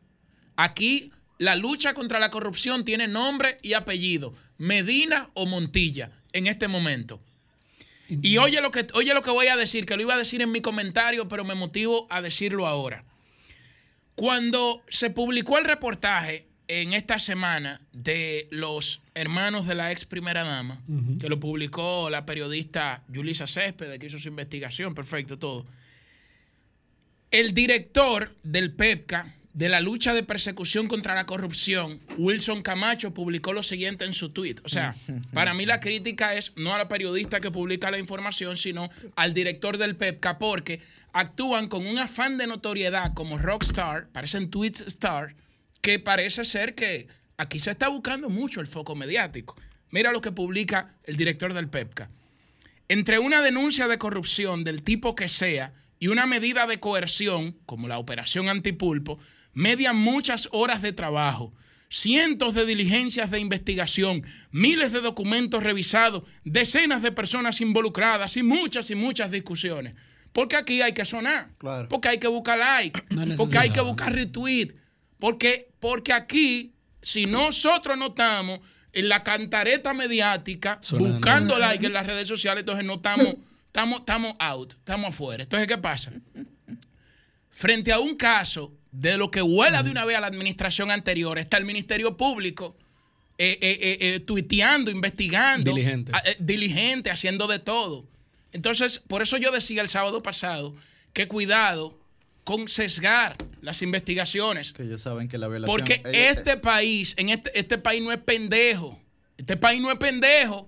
Eh, eh, eh, este país no es pendejo. Y aquí las cosas fluctúan rápido, rápido. Sí, así es. Entonces, ese ministerio público, yo no estoy diciendo ni estoy eh, eh, eh, insinuando nada. Básicamente estoy planteando cosas con hechos concretos. Pero este ministerio público, en base a las acciones que ha emprendido, para ellos solamente la corrupción tiene un nombre y un apellido. Medina y Montilla. No, no debe ser así. Y no debe ser así. Y no se han respetado nada, porque cuando se trata de un sector político, no se respeta nada. Y fíjense que me refiero al Ministerio Público. Porque mi crítica es solamente, exclusivamente al Ministerio Público. Porque hasta el propio presidente, Hasta el presidente Abinader que- tuvo que no. em, eh, eh, eh, de manera muy sutil, porque, porque La carta que no puede haber intervención pero de, forma poder. muy sensata lo hizo, sí. Pero sí. de manera muy Claro, sensata, de manera muy prudente, de Sí, manera sí, muy sutil, de manera muy elegante y correcta. Como un estadista, el presidente le dijo, oye, espérate, no convirtamos esto en un show, en un circo que nos divida y, y- y- y polemice a la sociedad. Entonces, el Ministerio Público, frente a estos casos, también, también tiene que verlo, porque que entonces, ahora lo que es lo que nos quieren meter, ah, bueno, vamos a investigar a los miembros de la Cámara de Cuentas por obstrucción de la justicia, porque le sueltan los perros prietos de una vez. Eh, eh, eso, eso aquí se quiere buscar eso- un circo y una cosa. ¿Qué obstrucción de la justicia? ¿Dónde se computa No, eso? pero que, me digan, pero- que pero- me digan qué código penal. Pero, pero, que me digan qué pero código penal. ahí es que voy, Yuri. Eso se computa Entonces, aquí. o todo toro, o todo toro, o tobaca, porque entonces aquí no podemos, no puede ser. No puede Y- ser. y con eso de los Porque 100 esta sociedad está observando. yo hacía un esta cálculo. sociedad está observando. Y, y, y, y, y, y aquí ellos son una parte de la sociedad, pero la sociedad somos todos. La sociedad somos todos. Aquí no podemos actuar vota. como lo que dice este filósofo español José Ortega y Gasset, como define el particularismo, creyendo que los avenida, intereses ¿verdad? nuestros y nuestros deseos son imponibles a toda la sociedad. Que no es así, ¿eh? Y eso es un caso muy lamentable, es una situación muy difícil ahora la que estamos viendo. Es una situación muy difícil, una situación muy difícil, eso es un caso muy grave. Pero, ojo, ojo, ojo con ese sesgo, ojo con ese sesgo. yo- Discúlpenme yo- que me extendí. No, no, yo, plan- pero- yo, plan- yo planteaba. Pero es una situación difícil. ¿eh? compañeros y compañeras, Y delicada. Que, que si tú divides, si tú divides 100 millones entre 5 mil pesos, que es lo que se le debería dar de incentivo a los héroes nacionales Uf. que han estado en el sector salud. 20 mil profesionales del área de la salud hubiesen Esos primeros recibido- trabajadores en primera línea. Claro, hubiesen recibido sus incentivos. Entonces también hay, hay un tema aquí de la, de la, bueno, Guarocuya y Ernesto, que son economistas, manejarán el tecnicismo mejor que yo, pero de la efectiva distribución del recurso. Aquí No, que no- subóptimo, oye, por sumamente eso, oye, por eso. Que no, que no no- obedece a que- ninguna política que pública. no ha sido Eso fue un que no relajo. ha sido correcto Sí, en no, ningún verdad, para sentido. nada. Mira, en ningún sentido No, no, no, porque dime una base de datos que el Banco Central me publica, mira, estos son los artistas más Pero incidentes, que claro, tienen eso una que orquesta más grande, y yo lo voy a hacer por diciendo. región. No, Porque- mentira, eso porque tú- fue... Tú, tienes que focalizar esa, esa supuesta ayuda Claro. solidaria a, una- a un Señores, criterio de necesidad aquí que se cobró un dineral señores, eso. antes de irnos a la pausa. Aquí no ¿cuáles solo que cobraron los artistas, aquí se cobró un dineral ¿Ustedes por eso. No solo que fueron los artistas necesitan más que la- las personas que hacen danza clásica? Bueno, Susi, oye, pero- lo Pero lo que Susi dice tiene toda la lo que, es verdad lo que dice Susi, pero en una crisis necesita todo el mundo. No A eso va. pero Bueno, necesita bueno, todo el Si me mundo. le ¿cuál dan al el merenguero, me le ¿cuál es tienen que el dar el criterio El criterio, de sí, necesidad eh, asistir a lo, a lo, a, a lo al que más tiene necesita- necesitado. al más Y los compositores. Ahora, ahora, ahí, bueno, ahí, eh, eso es, diríamos, eso es eh, perfectible en ese Claro. caso. Porque si se excluyó un sector, bueno, lo que tenemos que hacer es incluir un sector. si no incurrimos en una ilegalidad. Hermano, hermano. Pero es que, siempre es que desde que más está el programa fase. Vamos a tomar No, llamadas. oye, oye, oye, es que desde que está el programa fase, ninguna persona que está en fase, que en caso para ti, desde marzo o abril, no ha recibido un millón de pesos en este año. Porque son 8 mil pesos que le han dado, al que más le han dado. Vamos, vamos eh, Entonces, a una hay, pausa. hay que ser consecuente con eso. Cambio y fuera. El sol de los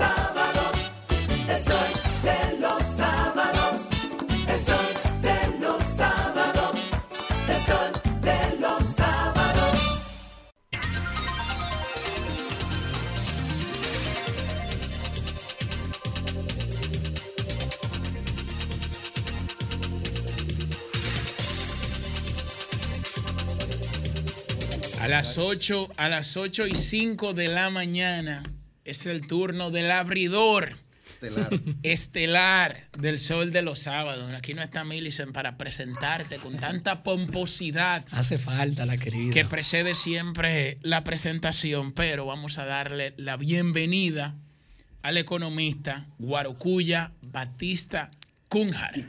Cunjar. Muchas gracias a ti, mi querido Julio, Yuri, Ernesto, Susi, Pedro, donde quiera que estés. Evidentemente al equipo completo cuando se nos reintegre. Milicen, Liz Adriana, don Antonio y doña Monse. Un saludo a ustedes ambos y dejarles dicho que este equipo que está aquí en cabina, incluyendo a Beto, venimos el sábado que viene. Nos van a tener que sacar de aquí. Y evidentemente, pues el equipo tras bambalinas, eh, Jennifer Beto y. eh, El sábado que viene y el de arriba también. No, ese está más complicado. Ese está más complicado. Hoy, sábado temprano, no puedo decir la fecha, quiero compartir con ustedes que se nos agota el año unas pequeñas recetas económicas para el año que se nos avecina, 2021. Vamos a pedirle al equipo que nos coloque una de las dos gráficas.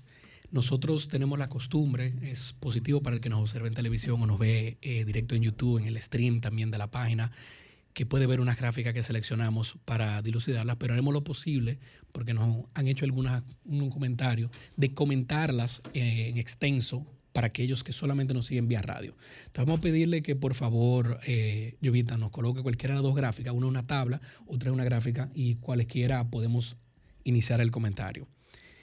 Queremos hablar sobre cómo se nos avecina el año 2021, ya con los datos más certeros que tenemos a fin de año, medidos tanto por el Banco Central de la República Dominicana como los organismos regionales.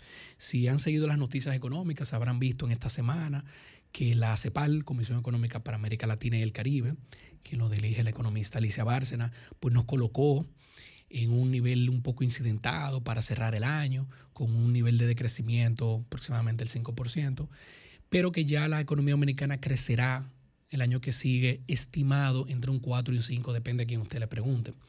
Esto así porque las estimaciones económicas, Ernesto no me deja mentir, eh, lamentablemente son sujetas a, la fecha de momento. El Fondo Monetario Internacional en octubre decía que la República Dominicana el año que viene no crecía más de un 2%. Pero cuando nos avecinamos ya en noviembre, el Banco Mundial decía no, creceremos un 4%. Y conforme se nos cierra el año, pues vamos viendo una imagen más certera. Eh, lamentablemente los economistas somos muy dados a predecir, pero nadie, nadie tiene una visión 2020 hacia el futuro, solamente hacia el pasado. ¿Qué sucede con esto que queremos presentarle en la imagen y ojalá que Llovita nos ayude? Claro que sí, ah, bueno, que le diga a Jennifer. Eh, tenemos una situación que el Banco Central hace referencia hacia el nivel de crecimiento de la deuda. El Banco Central en su página abierta publicó justo ayer lo que se denomina el crecimiento histórico de la deuda pública medido como porcentaje del PIB. Siempre hemos escuchado, todo lo dominicano, vamos a intentar eh, eh, hervirlo a, lo- a la esencia, a lo más básico. El dominicano de buena fe y voluntad que trabaja, tiene una familia, esposo o esposa, produce y tiene un presupuesto en su hogar, tiene hijos, tiene escuela, tiene electricidad, tiene agua que pagar, tiene la comida. Este dominicano se asemeja mucho a la economía dominicana, que produce y tiene muchas responsabilidades las cuales debe de asumir. Lamentablemente, cada vez que le decimos al gobierno dominicano, sin importar el periodo, si no le decimos a papá gobierno, ayúdame, tengo una situación, ven en rescate mío. Cuando vemos que el sector, por ejemplo, transportista, sindical, dice, necesito eh, que me cambien los vehículos. Porque los padres de familias, choferes, no tienen suficiente para poder andar. O cuando vemos que ante el, embate del COVID tenemos sectores que dicen el sector alimento y bebidas y restaurante lamentablemente va a quebrar si no vienen en ayuda nuestra. Bueno, pues entonces vamos a tomar a los empleados de ustedes y vamos a darle una transferencia directa de efectivo. Eh, programas que más adelante le tendremos nombre, Patica, En Casa, Fase y otros, y estos se extienden a varios sectores. El sector construcción, que es un sector históricamente multiplicador, debido a que incide en muchas áreas, cuando a la construcción le va mal, a la mitad de la economía le va mal. Cuando a la construcción le va bien, a la otra mitad sí le va bien. Cuando el gobierno, papá gobierno, o el padre de familia o madre de familia, que es el gobierno, pero de toda la familia nosotros, va en ayuda, en rescate, incide en una deuda. Porque ese dinero, lamentablemente, no sale de una mata, como dicen, proviene de los impuestos. Históricamente la República Dominicana tiene un presupuesto deficitario, igual que Estados Unidos. Es decir, nosotros nos presupuestamos, vamos a gastar mensual tanto, pero solamente me entra una cantidad menor. Y es como si estuviéramos beneficiándonos de tarjeta de crédito. Usted coge la diferencia en una tarjeta. Todos los meses pasa la tarjeta. Entonces me dirían, Gorgulla, pero eso no es sostenible. Evidentemente que no lo es. Pero la economía dominicana tiene una ventaja, que a partir del año 2004, posterior a la crisis financiera 2003-2004, eh, sumamente estrepitosa para la economía dominicana. A partir de ahí, del 2004 hasta la fecha, todos los años, de contando estos últimos seis meses de COVID, la economía dominicana tiene un crecimiento bastante alto. Entonces, asuma usted que usted está gastando todos los meses como país más de lo que le entra y está financiándose con tarjeta de crédito y usted tiene a final de año, como yo voy a pagar ese extra crédito, me van a cobrar carísimo, pero todos los años usted lo ascienden. Todos los años usted trabaja y tira para adelante tanto que usted comenzó ganando 20 mil pesos, el año que viene está ganando 30, después está ganando 40, después está ganando 50, 60, 70, 80. Entonces, la deuda, aunque es una deuda que se acumula, todos los años sigue y no hay manera de que usted con lo que gana lo pague, debido a que usted entiende que lo van a seguir ascendiendo y va a seguir produciendo más, usted se mantiene en esa senda sostenible. Y la deuda es sostenible hasta que llegó el COVID. Entonces, cuando llega el COVID y la economía dominicana se desploma en algunos sectores fuertemente, de repente comienza a entrar un producto de incertidumbre. ¿Cómo vamos a hacer nosotros con este decrecimiento? ¿Cómo no ven fuera? Entonces, aquí hacemos referencia a comentarios pasados y lo que evidentemente hemos visto. La República Dominicana ha sido bendecida, bendecida porque ha tenido un histórico trabajo de estabilidad macroeconómica, macro. Eso es la inflación, el que se acuerda en la época de la crisis financiera 2003-2004 bancaria, los, eh, los supermercados eran las casas del terror.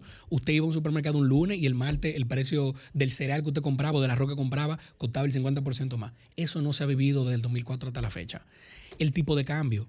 Yo me acuerdo en ese entonces, yo era estudiante en la Pontificia Universidad Católica Madrid Maestra y yo llegué a entrar en mi primer cuatrimestre con el dólar al 17 por 1 y acabé ese primer cuatrimestre en diciembre y el dólar estaba al 47 por 1. Ese disparo solamente se ve en economías del África subsahariana. La República Dominicana en el año 2004 nunca ha experimentado eso. Entonces esa estabilidad nos ha permitido a nosotros, gracias a Dios, ya sea Leonel Antonio Fernández Reina, Danilo Medina Sánchez o Luis Rodolfo Abinader Corona, nos ha permitido nosotros poder acostarnos y levantarnos el otro día y saber que sabemos cómo va a amanecer el país. Empero, ya el nivel de deuda, porque hemos mantenido un fuerte, un fuerte nivel de asistencialismo para bien o para mal, acuérdense, papá gobierno va en ayuda de todos los sectores, pero lamentablemente no hay por dónde recaudarlo porque la economía se ha caído fuertemente. Curiosamente, Guaro, cuando eh, mayor se ha incrementado el, la deuda pública en la República Dominicana, o sea, han sido en entornos de crisis económica. Claro. La década de los 80, en la crisis bancaria del año 2003 y ahora la crisis económica que, Del de- COVID. que ha desatado, exacto, el, el COVID, el COVID-19. O Esa- sea que- esos tres sectores que menciona Julio Alberto, y el lo que dice el Banco Central, que son los tres picos que ha tenido brillante, el desempeño de la deuda. Entonces, la- el número que tenemos que manejar para los que nos escuchan es el siguiente, 70. Ese es el número que tenemos que manejar. de- que manejar. Actualmente ya sobrepasamos el 70% del Producto Interno Bruto. Es decir, el 70% de todo lo que usted produce en el año entero, todo, todo, esos son sus ingresos de trabajo, esos son la transferencia que le mandan de fuera, alguna donación, que si usted tiene un tío y le manda un, dinerito de fuera, una remesita, eso incluye la picota, que usted un fin de semana le dice, fulano, ven, vamos a hacer un trabajo, y le dan algo, todo usted lo suma de su casa entera, es el Producto Interno de su casa. Bueno, el Producto Interno Bruto del país, y el 70% lo tenemos totalmente endeudado. Aún así, hay muchas otras economías desarrolladas que deben más, comenzando con Estados Unidos, pero son economías desarrolladas.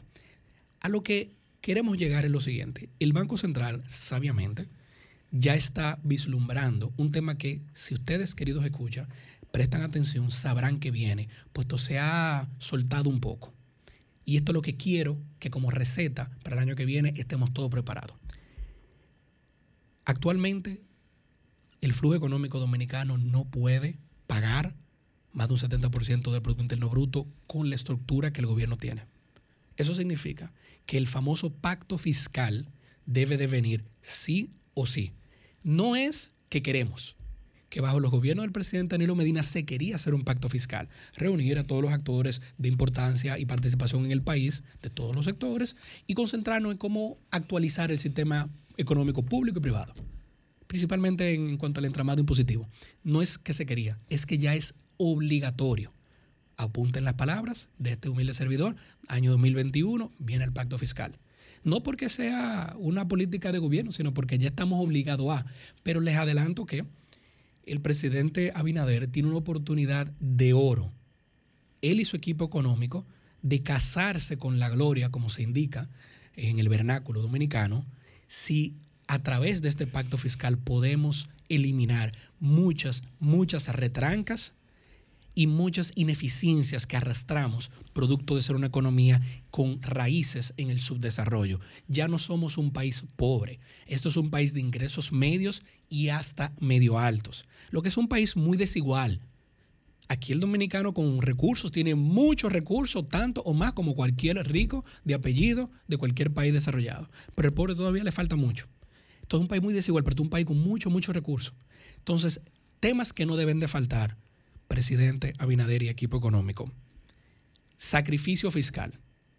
El gobierno deja de recibir muchos recursos por dar un beneficio. No te cobro los impuestos si traes esta maquinaria. No te cobro los impuestos si te instalas en esta zona. No te cobro los impuestos si haces negocio de esta manera. Debe de ser estructurado de una manera moderna y eficiente. Porque, le voy a decir algo, hay una ley de desarrollo fronterizo, yo no me conozco una sola empresa que haya generado empleo una sola empresa. Bueno, agrégale ahí hay 100 que se han instalado, no pagan impuestos sobre la renta. Yo pago más impuestos. Usted, querido escucha, cuando va al supermercado y paga ITEVI, paga más que muchísimas de esas empresas. Acuérdate, acuérdate también del pacto eléctrico. Porque más de la mitad Van de la deuda del sector público no financiero, que eso es un dato que aquí se dice poco, proviene por el déficit eléctrico. O sea, Y ese a lo que se refiere, el, tema del déficit eléctrico es que el gobierno subsidia directamente la factura de muchas zonas. O sea, aquí lamentablemente, cuando usted llega a ser clase media, es un insulto que las EDES, de repente, usted pagaba mil pesos por el consumo de luz que tenía si usted vivía en un sector de clase baja, y con el mismo consumo eléctrico, si usted viene en otro sector, de repente no son mil pesos, usted paga ocho mil. O sea, pegan un brinco, que es lo que Pedro una vez hablaba de ese tema, que usted se queda, no, no tiene justificación. Miren la gráfica ahí, a lo justo a lo que se refería Julio. Esta, la fuente es el Banco Central, y estos tres picos que vemos en esta representación del comportamiento de la deuda pública, medida como porcentaje del PIB, 1970-2020. A esos tres picos se refería Julio. Y Ernesto lo ha mencionado en el pasado. En los años 80 tuvimos una crisis de deuda en toda América Latina y la región. Eh, aquí fue un relajo. Aquí la gente se lo olvida. El Fondo Monetario entró aquí. Tuvimos un presidente, Salvador Blanco, tuvo una crisis económica. eh, y luego más adelante pudimos salir de eso. Crisis financiera 2003-2004 y después en el tema COVID. Y esta última tabla que vemos aquí, esta tabla, la fuente es el Ministerio de Economía, Planificación y Desarrollo. El equipo que dirige Alexis Cruz son los técnicos económicos que tiene el equipo del Ministerio de Economía. Aquí vemos las últimas proyecciones por organismos internacionales de las distintas economías de la zona. Los números que tienen que ver donde tienen las fechas, las flechas. Si se fijan en la primer, primera división, el año 2000, tanto la OCDE, el Fondo Monetario, el Banco Mundial, la CEPAL y una compañía privada que ha contratado el gobierno dominicano que se llama Consensus Forecast, siempre han dicho, el año 2020 la economía dominicana cierra, la economía, el PIB cierra cayéndose un 6%, un 4%, un 5,5%. Pero ya la segunda división, bajo el encabezado rojo, vamos a tener un crecimiento que va desde un 2 hasta un 4.7%, depende a quien usted le pregunte. O sea, la economía dominicana tendrá una recuperación. Se hablaba que será en V, una V, o sea, todo lo que se cae, todo lo que se recupera. No aparenta ser así. No porque no queramos, sino porque es algo que a veces no obedece a nosotros. Nosotros lamentablemente dependemos fuerte medida del turismo. Y esto me trae ya para la- las conclusiones del comentario. Tomando en cuenta que viene un pacto fiscal, la principal receta económica que debemos tomar en cuenta es los sectores que durante la crisis del COVID, aún con la enorme cantidad de recursos que el gobierno dominicano ha estado invirtiendo, los sectores que no han podido despegar, los sectores que no se han podido recuperar, principalmente los sectores comerciales MIPIMES, los sectores de alimentos, bebidas y restaurantes y el sector turismo. Estos tres grandes sectores que tienen una altísima incidencia en el dominicano de a pie necesitan estar al frente de cualquier política económica que tome la República Dominicana para 2021. Olvidémonos de cualquier inventiva, olvidémonos de querer saber cómo se hace el agua tibia. Veamos los ejemplos ya existentes. Cualquier economista, no importa su partido de preferencia, le va a decir cuáles son las mejores políticas.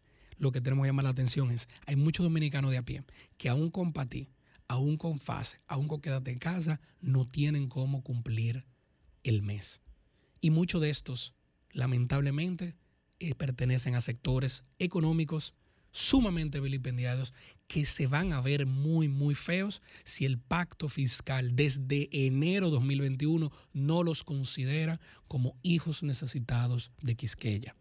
Presidente Abinader, le deseamos para lo que queda del año y lo que se nos avecina, que usted ponga sus oídos en su equipo económico, tiene un muy buen equipo, principalmente en el Banco Central, y vea la necesidad que tiene la República Dominicana de no dejar de lado algunos sectores. Olvidémonos, presidente, de esos 100 millones de pesos al sector artístico. En vez de dárselo a los artistas, te quiere dar lo mismo 100, délo, pero déselo a los compositores, déselo a los arreglistas, déselo al guirero. Vaya a las asociaciones, que la hay muchas, y déselo a los miembros, no a las asociaciones, no a los dirigentes de orquesta. No es una política tan querida, porque no se vende bonito, pero presidente, Humberto, es la mejor receta económica que podemos tener para el 2020. La economía dominicana, viene un pacto fiscal y el pueblo necesita con qué comer. Cambio fuera. Los sábados.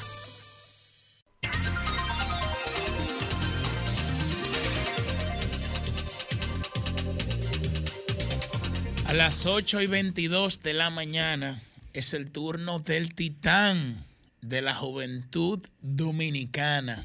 Próximo ministro. de Juventud. Yuri Enríquez. Apunten a mí. Adelante. Bueno, muchísimas gracias compañeros y compañeras, eh, a toda la gente que nos escucha y nos, y nos ve. Gracias a este, el Dream Team de la radio, el programa más plural e influyente de los fines de semana. Y cuidado. Dígalo duro, dígalo duro. Bueno, miren, yo antes de iniciar mi comentario quiero resaltar el fallecimiento, no, no resalto el fallecimiento, sino la vida de don Alejandro Grullón, ¿no? Eh, que falleció esta semana. Y quiero resaltarlo porque, porque me parece que yo no lo, no lo conocí, pero eh, leí sobre su vida y me parece que es una historia de vida muy interesante. Y sobre todo, cómo se asoció la innovación a la, a la banca, al Banco Popular que él dirigió, como inclusive el, el profesor Juan Bosch eh, lo, lo motivó a él para que fundara el Banco Popular Dominicano. Y también cómo el Banco Popular, a través de programas como Sierra, por ejemplo, de medio ambiente y foresta, ha estado profundamente ligado a los objetivos de desarrollo sostenible eh, de las Naciones Unidas. Por ejemplo, esa banca es miembro eh, de los principios de banca responsable, están promoviendo las finanzas sostenibles, hay un tema de, de responsabilidad con el medio ambiente. eh, tienen un programa ah, muy amplio para, para ayudar con los ODS y sobre todo muy vinculados al ODS número 9, que es Industria, Innovación e Infraestructura. Eh, resalto la figura de don Alejandro Grullón y, y- y el grupo empresarial que él dirige porque me parece muy interesante la labor que tal vez no la promocionan tanto, porque yo lo vi porque investigué sobre el tema, pero nunca he visto una publicidad sobre esa responsabilidad empresarial y esa relación con lo ODS de ese grupo. Bueno, paso a mi tema. Quiero hablar sobre lo que ocurrió en el gabinete de políticas públicas, de política social eh, de nuestro país. Y lo quiero hacer en tres vertientes. La tercera vertiente va a ser una propuesta eh, que tal vez eh, aquí no se ha planteado todavía. El primer, la primera vertiente es el aspecto jurídico. Se violentó definitivamente la ley 340-06 de compras y contrataciones públicas al otorgar 100 millones de pesos a 70 artistas privilegiados. Si usted hace el cálculo, eso corresponde aproximadamente a 1.400.000 pesos por cada artista que fue entregado a través de cheques. No hubo licitación para esas contrataciones. Primera violación. Se le dio un pago del 100% de la prestación del servicio que se suponían a hacer. Y la ley 340-06 prevé que no se puede realizar en ningún caso el pago previamente a la prestación de servicio del 100% de lo que se va a otorgar. Claro, y habrá que ver si los que recibieron el pago están al día en la TCE. No, en la voy, Seguridad voy, a, Social, con- voy a continuar. en la- en la voy a, Dirección voy a- General de a todos los Impuestos guireros y- Internos. voy a y conguero en la continuar, TCS. de eso se trata el comentario y voy a, continu- voy a continuar en ese sentido. La respuesta que se ha dado es la de rescindir esos contratos. Pero en términos procesales administrativos, yo no le veo ningún tipo de solución a que se rescindan esos contratos sin que se devuelvan los recursos que fueron otorgados a esos artistas. Ah, que se le quiere dar una ayuda solidaria. Bueno, primero se tienen que devolver esos recursos para posteriormente entonces hacer una ayuda solidaria, un nuevo proceso que se fundamente en un criterio de necesidad. ¿Pero por qué, señores? De lo que estamos hablando aquí es que se le negaron los incentivos a los médicos, a los profesionales del área de la salud, y se le dieron 100 millones de pesos a un grupo de privilegiados. Si usted divide esos 100 millones de pesos entre 5 mil pesos, que es lo que hay que darles a esos profesionales de la salud, 20 mil profesionales de la salud hubiesen recibido por lo menos el incentivo de un mes, que son 5 mil pesos. Pero no solamente que esto viola la ley, señores, porque oigan lo que dice ayer el coordinador de ese espacio del, Gabinete de Políticas Sociales, dice que a sugerencias del director de compra y contrataciones se va a dar como una ayuda solidaria y por eso se rescinde el contrato. Porque se violentó un proceso que es el de publicidad. Es decir, ellos dicen, se cumplieron con las normas de la ley 340-06, pero lo único que no se hizo fue subirlo al portal. Pero venga acá, eso es parte fundamental. Yo lo mencionaba previamente, hay una persona que es excontralor de la República, que está siendo procesada, está siendo enjuiciado porque firmó una dispensa que no cumplió con el principio de publicidad que establece la ley 340-06. En un tremendo juicio está, señores.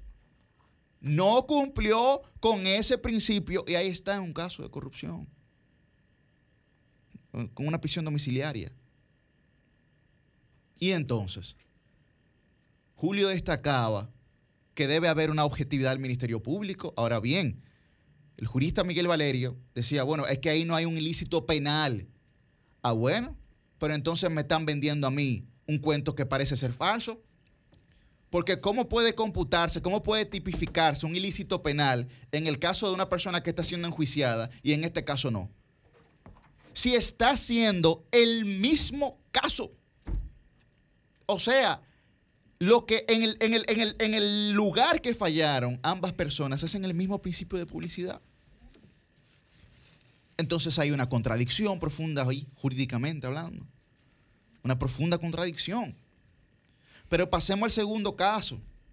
Ah, bueno, que, que es un apoyo y una ayuda solidaria. Pero si es un apoyo o una ayuda solidaria, esos apoyos y ayudas solidarias se están haciendo a través de fase Quédate en casi para ti. Desde hace más de ocho meses, nueve meses. Nos pueden mostrar la coordinación del Gabinete de Políticas Públicas si esas personas que recibieron esos fondos están al día con la TCS o tienen registrados a sus músicos en la Tesorería de la Seguridad Social. Nos pueden demostrar que esas personas tienen el pago de sus impuestos en la DGI claros al día. Porque aquí hay muchos contribuyentes pagando IPI, Aquí hay muchos contribuyentes pagando selectivo al consumo, aquí hay muchos contribuyentes pagando su impuesto sobre la renta, que no reciben un millón cuatrocientos mil pesos del Estado. Pero además, además, la prioridad ahora mismo no es pagarle a una persona para que después que esto pase, entonces no haga un show artístico. Esa no es la prioridad. La prioridad es que hay muchísima gente que ha dejado su, que, que- no tiene empleo. El 30% de los cotizantes de la TCS ha descendido. Y esa gente ha pasado a la informalidad y tiene que buscarse el pan el día a día. El día a día. El tema está, la prioridad está en que hay mucha gente que ahora, para el año que viene, si tenía dos vehículos en su carro, en su casa, va a tener que vender uno. Si tenía tres préstamos, va a tener que, que romperse la cabeza para poder pagarlo. Entonces es una burla a las necesidades que está teniendo el pueblo dominicano. Y miren que ahí en esa coordinación del gabinete social hay personas a las que yo apre- aprecio bastante. Pero yo no entiendo realmente el criterio de sostenibilidad en la toma de decisiones para políticas públicas que están teniendo algunas instituciones en este país. No las entiendo. En términos técnicos, no están teniendo ningún tipo de capacidad para ser condescendientes con el resultado y con el efecto que van a tener esas decisiones. Usted puede tener un producto positivo que el efecto de ese producto sea negativo. O también puede tener un producto negativo y su efecto negativo también. En este caso son las dos cosas, un producto negativo con un efecto social también negativo. Ahora bien, como nosotros estamos haciendo una crítica propositiva, no estéril, tengo una propuesta. Ojalá y la puedan escuchar. La clase artística desempeña una función en principio autosostenible. Por eso hablo de la toma de decisiones sostenibles en políticas públicas. Porque si usted agarra todos los teatros y todos los aforos eh, eh, al aire libre, por ejemplo, y usted los habilita, eh, por ejemplo, el Ministerio de Cultura, a través de sus direcciones provinciales y regionales, usted los habilita y le permite a la clase artística completa, no solamente a un grupo, a la clase artística completa, hasta el batón vale usted mete ahí. Hasta el batón vale usted lo mete. Usted le permite que se presenten esos aforos y que la ganancia que tengan sea para ellos de, la- de- de- de- sus taquillas, de la venta de sus taquillas. Porque claro, muy probablemente hay artistas que va a conseguir que vayan 5 mil personas. Y hay otros que van a conseguir que vayan 5 o que vayan 10 personas. Bueno, cada quien que trabaje conforme a las opciones que tenga. Ahora el Estado tiene que garantizarle las oportunidades.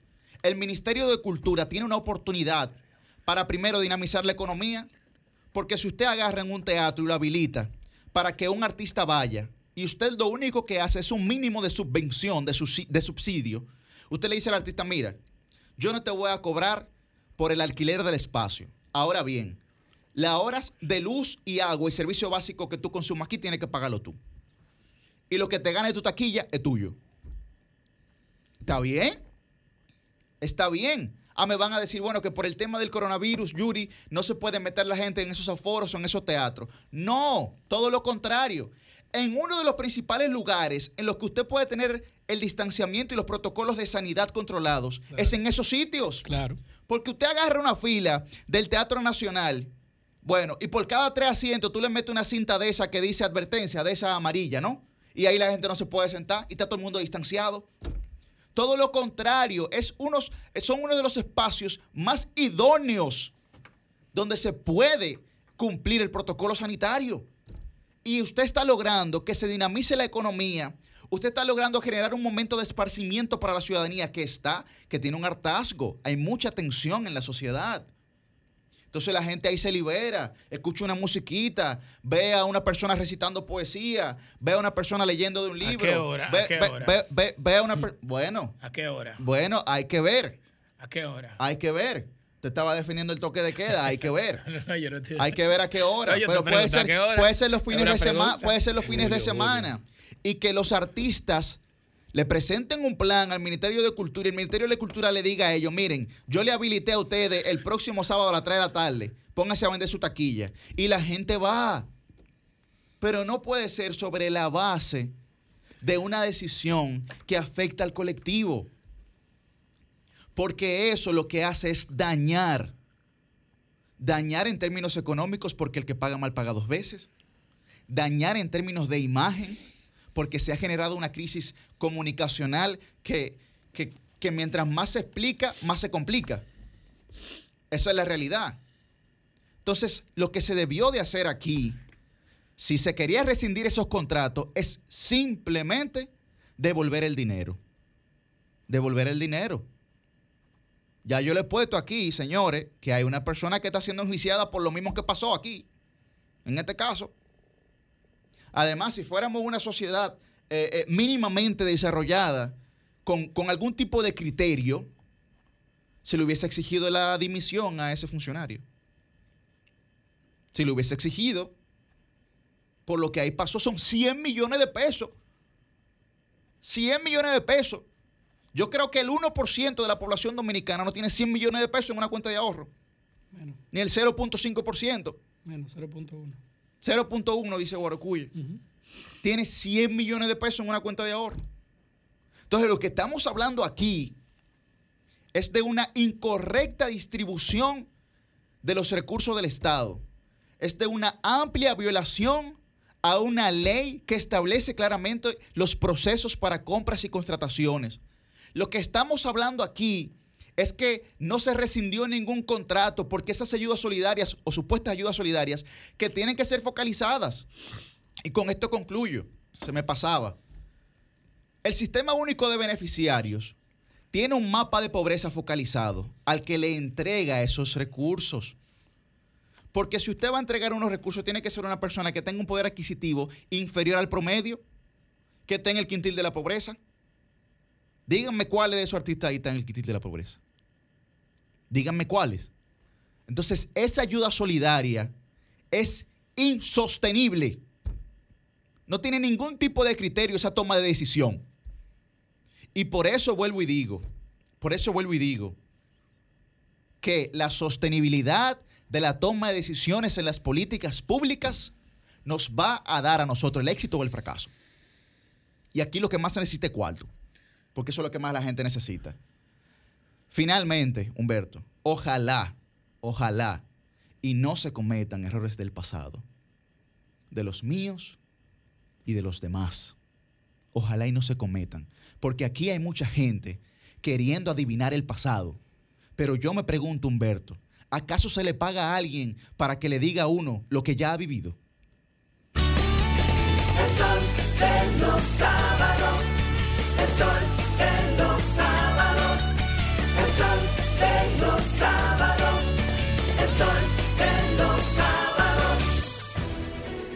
Sol 106.5, la más interactiva. Una emisora RCC Miria. El sol de los sábados, el sol de los sábados, el sol de los sábados, el sol de los sábados.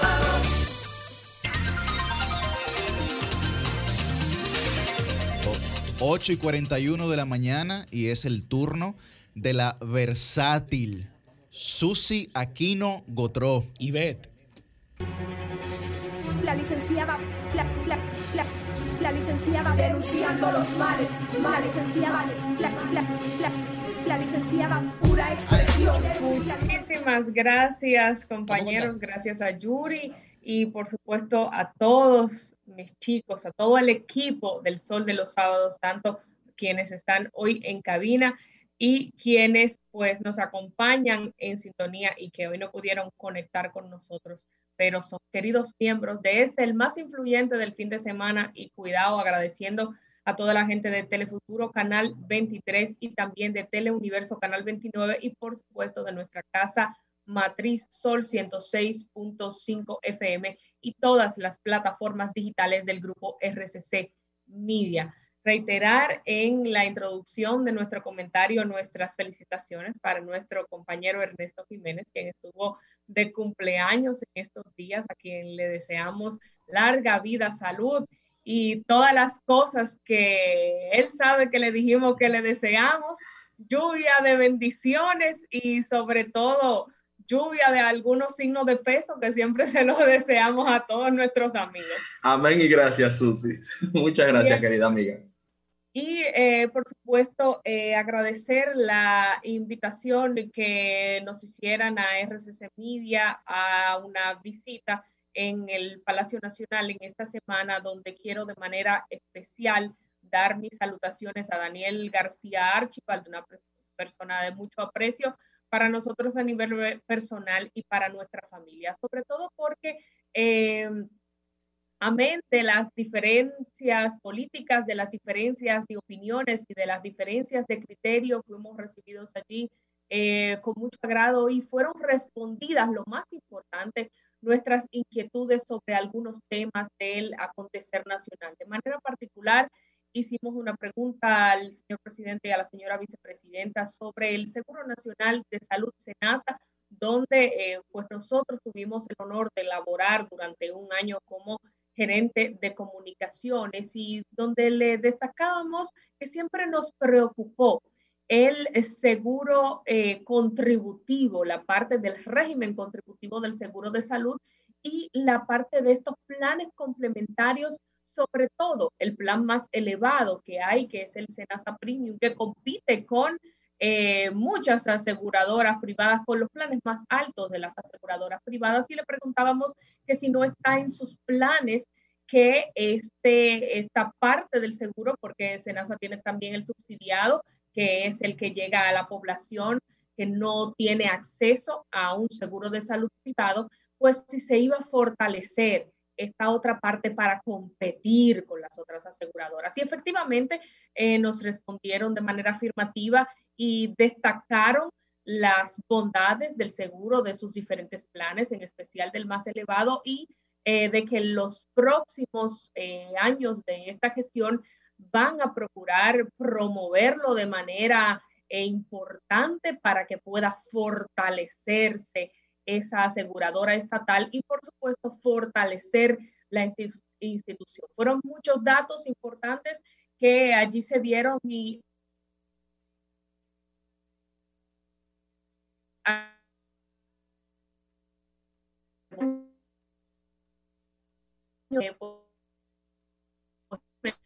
Eh, Bueno, eh, estamos teniendo inconvenientes. Esto es en vivo, ustedes saben que ya, claro. bueno, ya Creo que parece retomó, que- sí, sí. Adelante, Susi.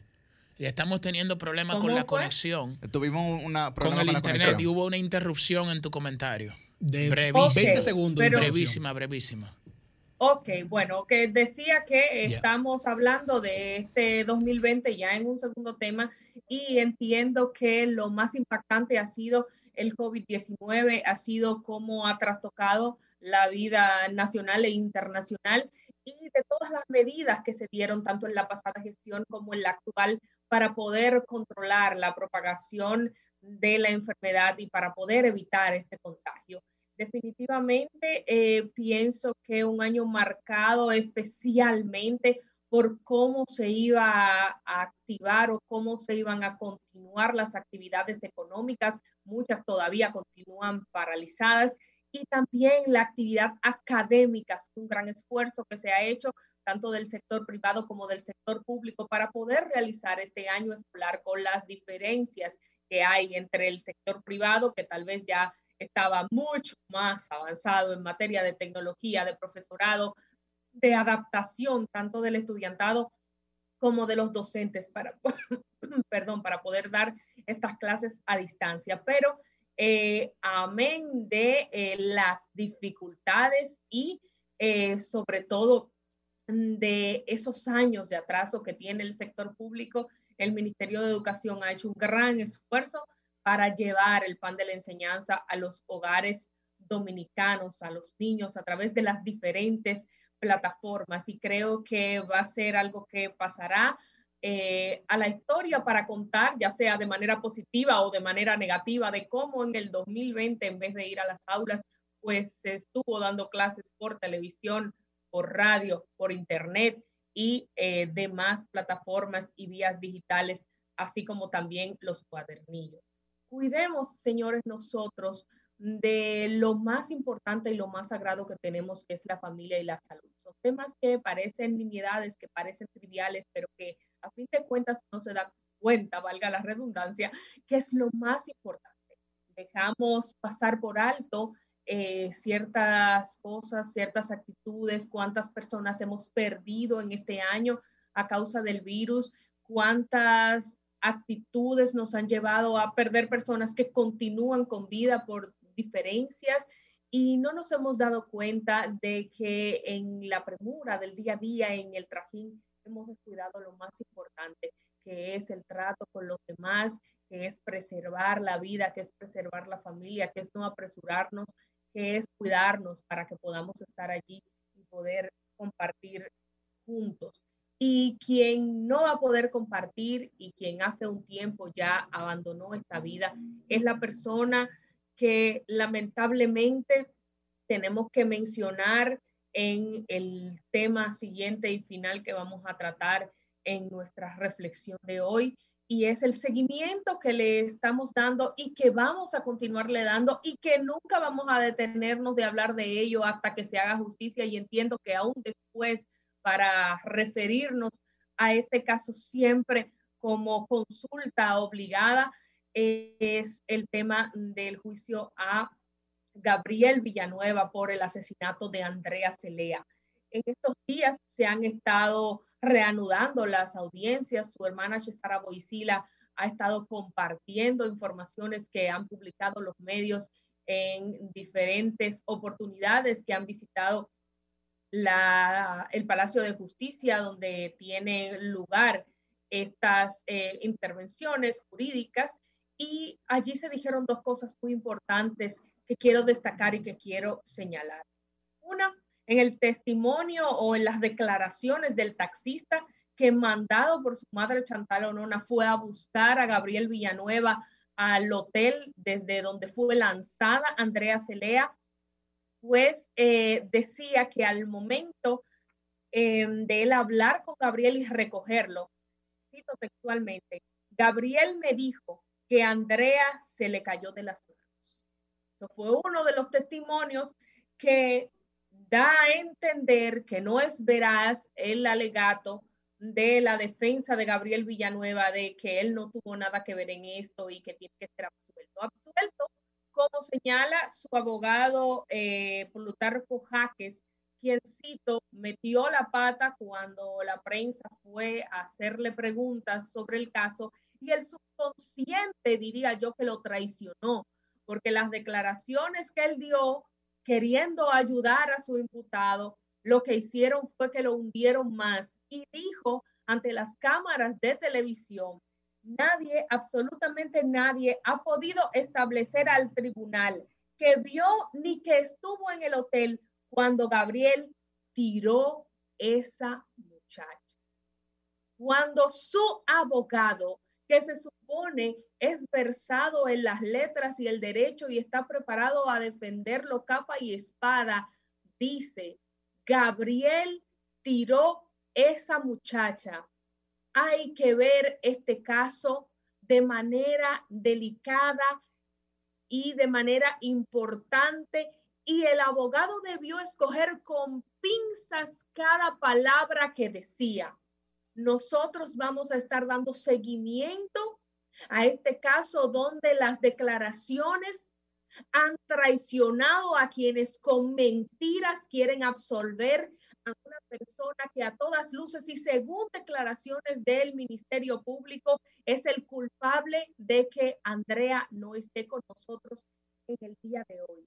Esperamos la audiencia presencial del 5 de enero a la cual vamos a estar prestando totalmente atención y como dijo su hermana Cesara Boisila, vamos a seguir hasta el final. Ella dijo, la familia va a estar, dure cinco años, diez años, veinte años, lo que tenga que durar para que se haga justicia.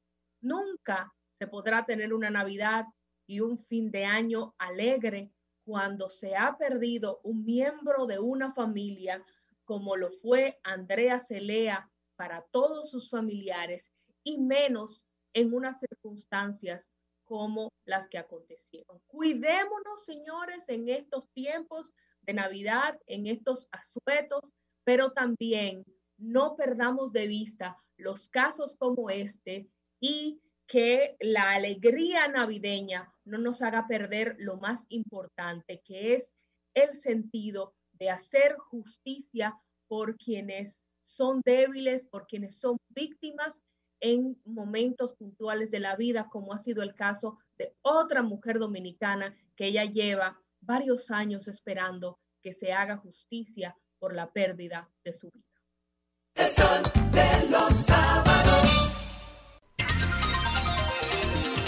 Antes de continuar con los comentarios, vamos a escuchar a Oli Matos, que está con nosotros vía telefónica. Pedirle disculpas a Ernesto. Y quiere dar su opinión sobre un tema que hemos tratado aquí de la contratación de los artistas. Oli, buenos días. Sí, buenos días, Julio. Buenos días, ese equipazo del Sol de los Sábados. Buen día. Gracias, Oli. Siempre me, eh, todos nos orientamos con eh, las informaciones y los análisis de ustedes. Gracias por la oportunidad. Julio, eh, Ernesto, Susi, todas, ahí, todos, todos mis hermanos.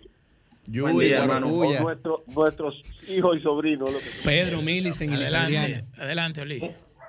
Eh, yo quiero emitir mi opinión al respecto de sobre el tema de, de los artistas. Señores, eh, suena mucho dinero, suena mucho dinero y lo es, lo de los 100 millones de pesos para para actividades artísticas, pero este dinero estaba presupuestado en ese propósito en eh, el- eh, la coordinación del Gabinete Social de Políticas Sociales del, del Estado. Eh, estos artistas que son promotores de la cultura dominicana, que, que venden, que son también, producen riqueza al país con la venta de cultura en al exterior incluso. Tenían seis meses que no trabajan. No, nadie está hablando de que gente que está aquí en la, en la indigencia y que por eso se le está otorgando una ayuda. Aquí hay mil gente e incluso instituciones que yo he estado llamando a que se revisen, que cobran cientos de miles de pesos del presupuesto de dinero que pagamos los contribuyentes y eh, esas instituciones están por décadas decabezadas sin, sin la posibilidad de tomar decisiones en favor de la sociedad que le paga. Entonces, crucificar a esos artistas o crucificar a Tony, que tuvo el gesto que reconoció las críticas que se le hicieran, eh, el llamamiento de compras y contrataciones para ajustar la decisión, creo que es un asunto muy alegre, incluso para sacar temas que son mucho más importantes de corrupción, que sí el país tiene que tomar en cuenta. Ese es mi punto de vista. Es decir, yo creo que es- el país tiene que determinar sus prioridades. Tenemos un nuevo presupuesto que, la, que así lo tiene y que debemos vigilarlo, el nuevo presupuesto. Pero esos recursos, esos recursos estaban destinados para ese propósito. Se cumplió Y el proceso de compra y contrataciones. Pero- pero no se cumplió. no es- no, bueno, porque la- eh, la- eh, mi, mi- eh, mi- no- mi admirado Oli, mi admirado no, Oli, oye, pero me dijo, me dijo que yo tuve unas declaraciones No, alegres. No, no, Entonces, no, no se está refiriendo a ti. Ya tú, ya tú hiciste No. tu comentario, vamos a escuchar la opinión Oye, de Oli. Ca- La gente yo no tiene derecho a estoy- opinar. Eh, yo no estoy diciendo que cumplieron con todo el protocolo de compra y contratación. Yo no he estado diciendo hay eso. un preso ahora mismo en su casa incluso el por, propio, por eso. perdóname, el propio esto Tony no es el ánimo de esto. Esto no es un a- debate. se acogió, el, oye, la propia institución se acogió a los a la sugerencia de compra y contrataciones. Los contratos fueron anulados. Los contratos fueron anulados. Ahora, esos recursos, como que los reciben los artistas, son prácticamente una donación. Y ellos, como quiera, eh, ponen su arte para el pueblo. Y, y cuando esto pase a través del- del- de las redes, a través de, de- de los medios electrónicos, eh, ellos seguirán aportando a la República Dominicana.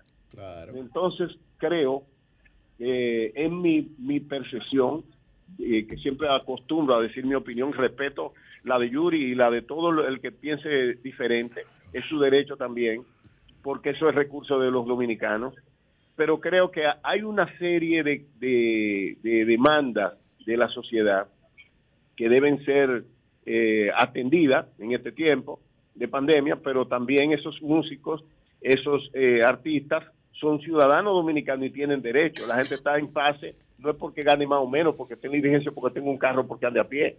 Hay gente de la que está en fase porque eh, simplemente le tocó, pero no lo necesitaba, pero le, eh, estaba dentro del esquema y la ayuda de, a los artistas. Hay muchos que tienen dinero, hay otros que no tienen, pero se incluyeron a todos.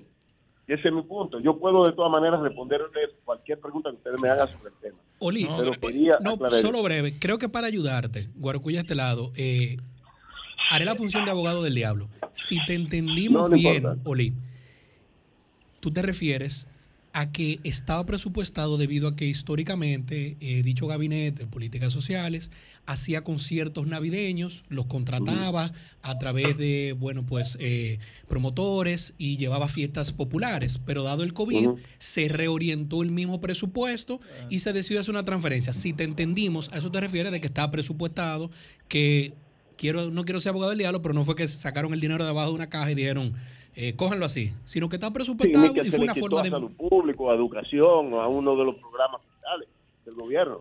Estaba presupuestado para eso. Y esos artistas incluso lo planifican dentro de su política de gasto porque nadie, el, el COVID nadie lo planificó. Y las fiestas navideñas la- siempre son históricas, tienen décadas haciéndose. Claro. es decir, Esto es una modalidad distinta no, porque no se bueno, pueden hacer las fiestas navideñas tradicionales. pero no han pedido que tomemos medidas restrictivas para no tener una Navidad como hemos tenido históricamente. Claro, quizá no fue la mejor manera, pero, entonces, entiendo pero el punto de Oli, el punto de Oli también es válido por el hecho de que eso, ya estaba previamente presupuestado. Yo estoy de y lo que se ha utilizado es otra modalidad debido a la crisis sanitaria, aunque No hay problema, se hayan no hay inobservado problema, algunas no hay problema. eh, eh, aspectos de El la ley de compra si y estaba- contrataciones. si eso estaba en el POA del gabinete, cogió el gabinete si estaba social. en el POA, que es el plan operativo anual del gabinete social, Señores, vamos no con hay problemas. Ahora. hay un proceso inobservado, hay un proceso no inobservado por el que hay personas hasta presas. Es normal, oye, es normal que Oli, pero hay personas presas por la inobservancia de ese proceso.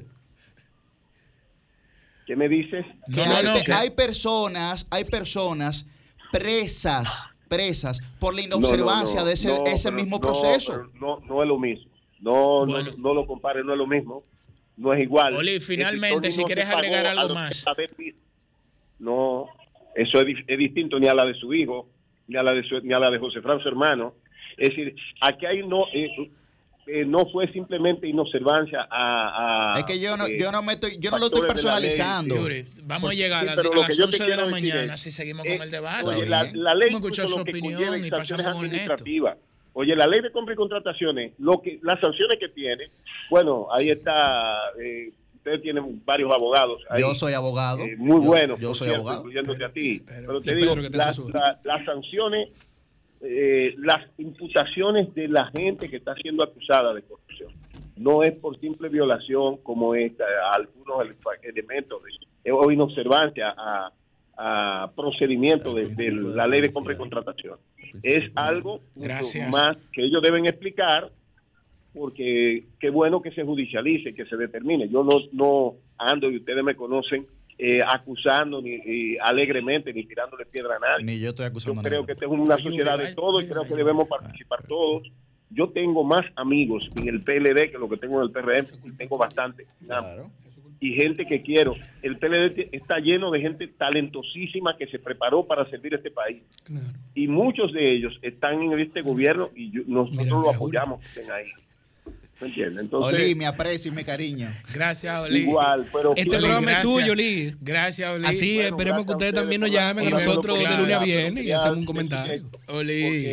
veo que quieren crucificar a, a- a Tony. Tony es una No, persona no, no. íntegra. Tony no es capaz de llevarse un centavo que no sea de él, de ninguna Gracias, manera. Oli. Oli. Gracias, a Oli. Oli, muchas yo no he gracias. dicho eso tampoco. Oli, gracias por, por ese por ese comentario. Tema importante. Tienes- Así es. Inclusive hizo una escuchamos propuesta. su Tema punto de vista. Vamos Pero ahora.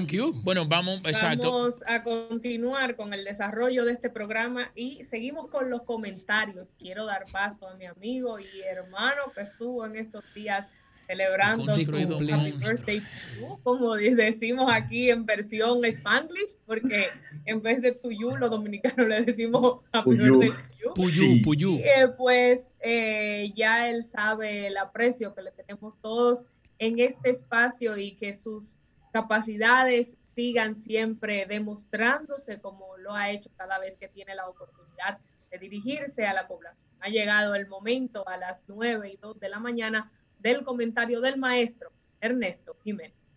Muchísimas gracias, Susi Aquino Gotró, por esa hermosísima introducción y gracias a todo el Dream Team de la Comunicación Nacional en esta la emisora más escuchada de la República Dominicana, Sol 106.5 FM. Ante todo, le agradecemos a Dios nuestro Señor que nos da esta bonita oportunidad de hablar con el pueblo dominicano mediante la plataforma más impresionante de comunicación radial y moderna que tiene la República Dominicana.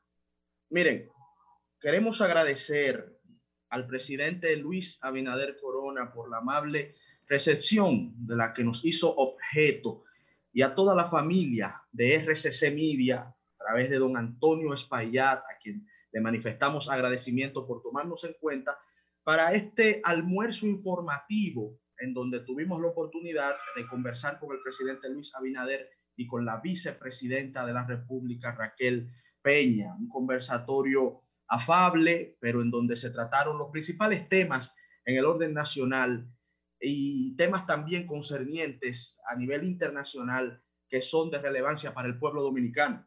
Particularmente le preguntamos al presidente Abinader eh, sobre dos aspectos fundamentales de la vida nacional. Primera instancia, la vacuna. Preguntamos cuándo llegaría la vacuna a República Dominicana y si están establecidos los protocolos para su suministración, para su suministro. En este orden nos respondió la vicepresidenta de la República, afirmando que el protocolo está diseñado y que se han establecido los métodos e inclusive las prioridades de vacunación cuando llegue dicha solución científica, que pensamos es el camino hacia la verdadera recuperación económica, no tan solo de la República Dominicana, sino de la raza humana. inicios del espacio hablábamos de cómo en la vecina isla de Puerto Rico ya se han suministrado más de 29 mil vacunas para médicos, residentes médicos y personal eh, sensitivo, personal primordial en la lucha contra el COVID.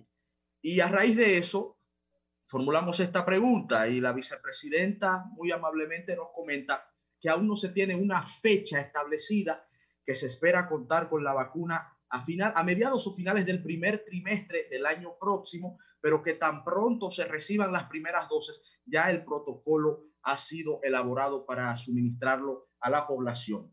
Y nuestra segunda pregunta fue directamente al presidente Luis Abinader sobre un tema fundamental que bastante dolor le ha ocasionado al pueblo dominicano y es el tema de la reelección presidencial.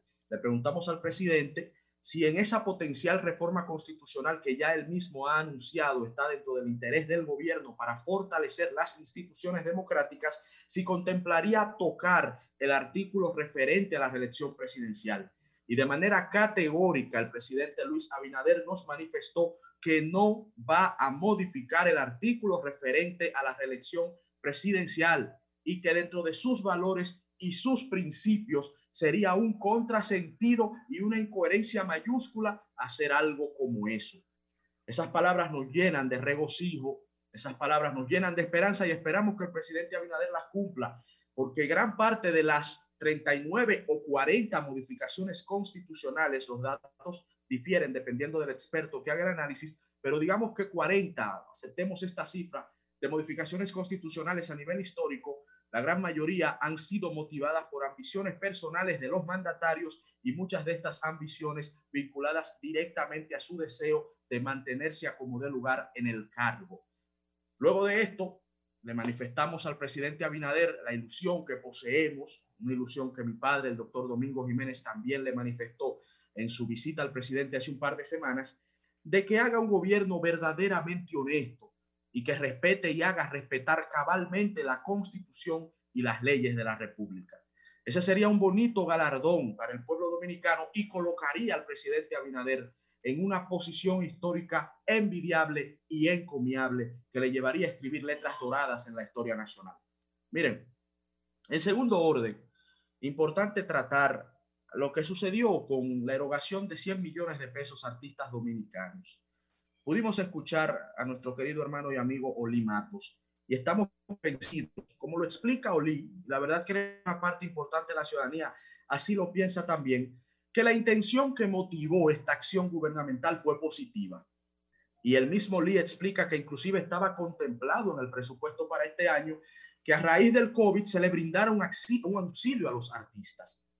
Pero los asuntos no tan solo son de fondo, los asuntos también son de forma.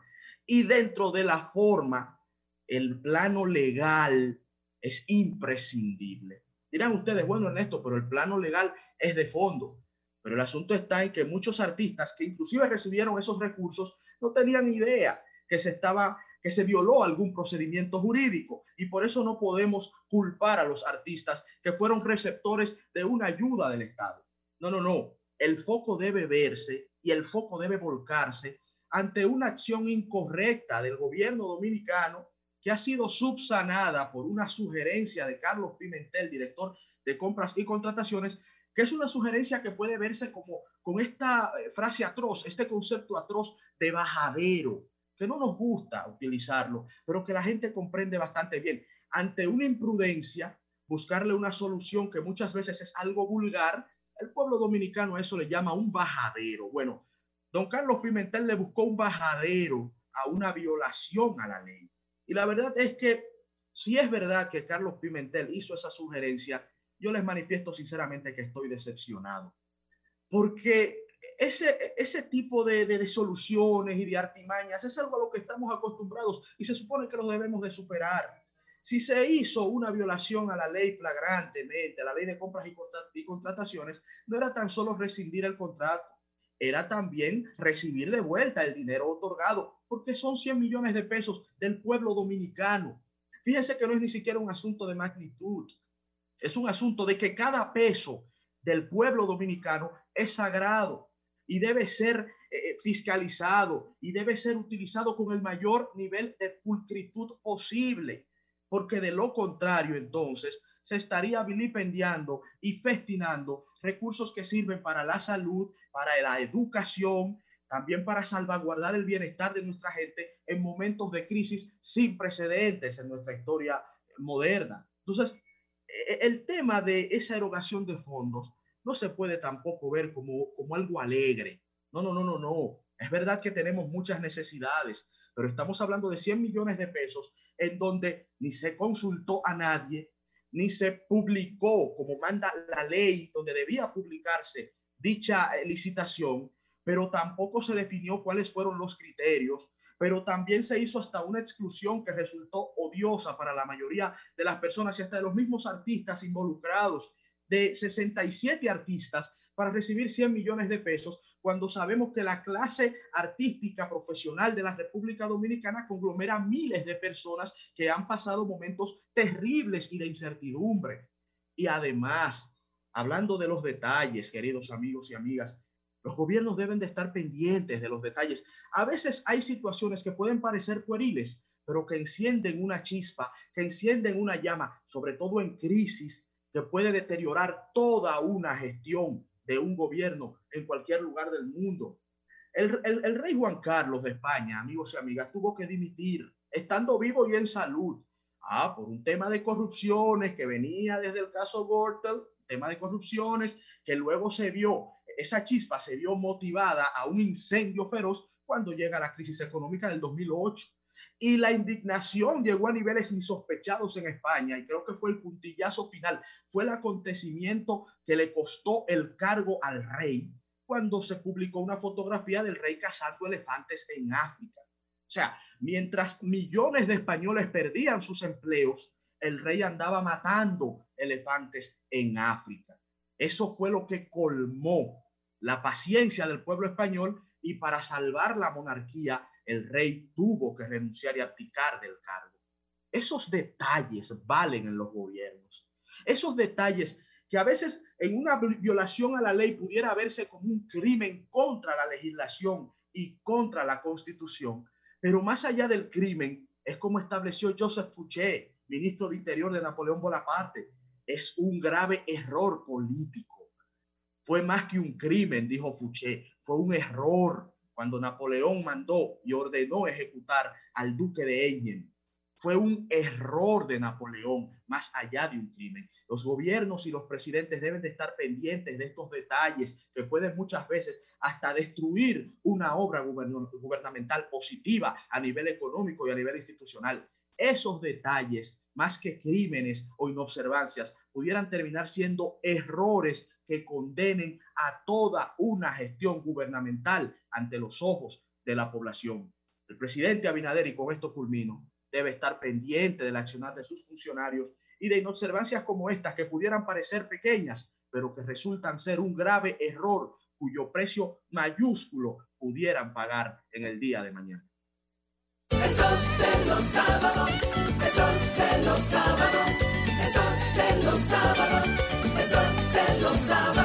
Y ahora tenemos el comentario de nuestro coordinador, que en alguno que otro caso, pues, eh, no da bola negra, pero yo sé que él no lo hace con la intención marcada. con la intención marcada. Yo sé, yo sé, yo sé. El yo- COVID. yo- Eso yo- sonó mal. yo sé, yo limitaciones de los sé, espacios. Yo sé que su intención con nosotros, para con nosotros, siempre va a ser de prosperidad y mucho por venir. Me está hablando como que soy yo que organiza los eventos. El, el capitán Julio Alberto Martínez. Gracias Ruiz. a Néstor, gracias a Yuri, gracias a Guarocuya y gracias a toda la Ey, amable ey, el fit del equipo, porque ya, ya hay que decirlo, el fit del equipo. del ¿eh? sol de los sábados. Bueno. Señores, Felicitarlo, felicitar a Ernesto- Julio, discúlpame como que te Ernesto interrumpa, ha hecho porque ha hecho un cambio de vida. Señores, Julio Alberto, yo lo conozco desde que tenía cabello. por Dios, Guaro, Julio Alberto ha rebajado tema 30 importante. Vamos a libras dejar- vamos a dejar sin hacer operaciones. ¿Eh o no es? Vamos a dejar Pero bajaste 30 tema, libras. ese tema de, de- Julio. de Pero es un ejemplo a seguir. otro. Julio, para la Mucho grabación, más. vamos a hacerlo de nuevo. Sí, Le vamos a hacerlo de nuevo, vamos a hacerlo de nuevo. Al capitán del sol de los sábados, nuestro amigo y hermano Julio Alberto Martínez. Gracias, Ernesto Jiménez, y a todos los oyentes del Sol de los Sábados. Señores, como Ernesto hacía referencia, nosotros esta semana tuvimos la oportunidad de um, interactuar con el presidente Luis Abinader en un almuerzo de muy escasas personas por los protocolos sanitarios que han impuesto las autoridades y las limitaciones de los espacios. Y pudimos conversar eh, durante casi tres horas sobre los distintos temas del acontecer eh, nacional, de salud, de economía, entre otras cosas. Y yo tuve el privilegio, la oportunidad de eh, formularle una pregunta al presidente eh, sobre un tema económico, del, específicamente del déficit fiscal, que ha sido una meta para esta administración que el próximo año se reduzca a un 3%. Recordemos que por la pandemia, el déficit eh, que tenía prácticamente cinco años un promedio de un 2.1%, se incrementó a casi un 10% porque el Estado se vio obligado a tener que incrementar considerablemente el gasto público en un contexto donde eh, fueron seriamente afectados los ingresos fiscales. Estamos hablando de que el Estado dejó de percibir eh, más de 400 mil millones de pesos, eh, se cayeron los ingresos fiscales y esto, En este año. eh, efectivamente, eso unido al incremento del gasto público, por supuesto que disparó el, el- el déficit. Entonces, el gobierno se propuso una meta de reducirlo de un 9 a un 3% para el próximo año. Y eh, para mí y para otros, eh, otros analistas, esto resultaba, diríamos, que una meta muy optimista. Y ciertamente hasta el mismo presidente eh, lo reconoció y planteó de que ese es un objetivo, pero no necesariamente diríamos que sea una meta rígida del gobierno. De hecho, firmas calificadoras de riesgo como Standard Poor's, que han mantenido la calificación crediticia eh, de nuestro país, eh, han recomendado al gobierno que o han planteado, han proyectado un déficit por encima del 6%.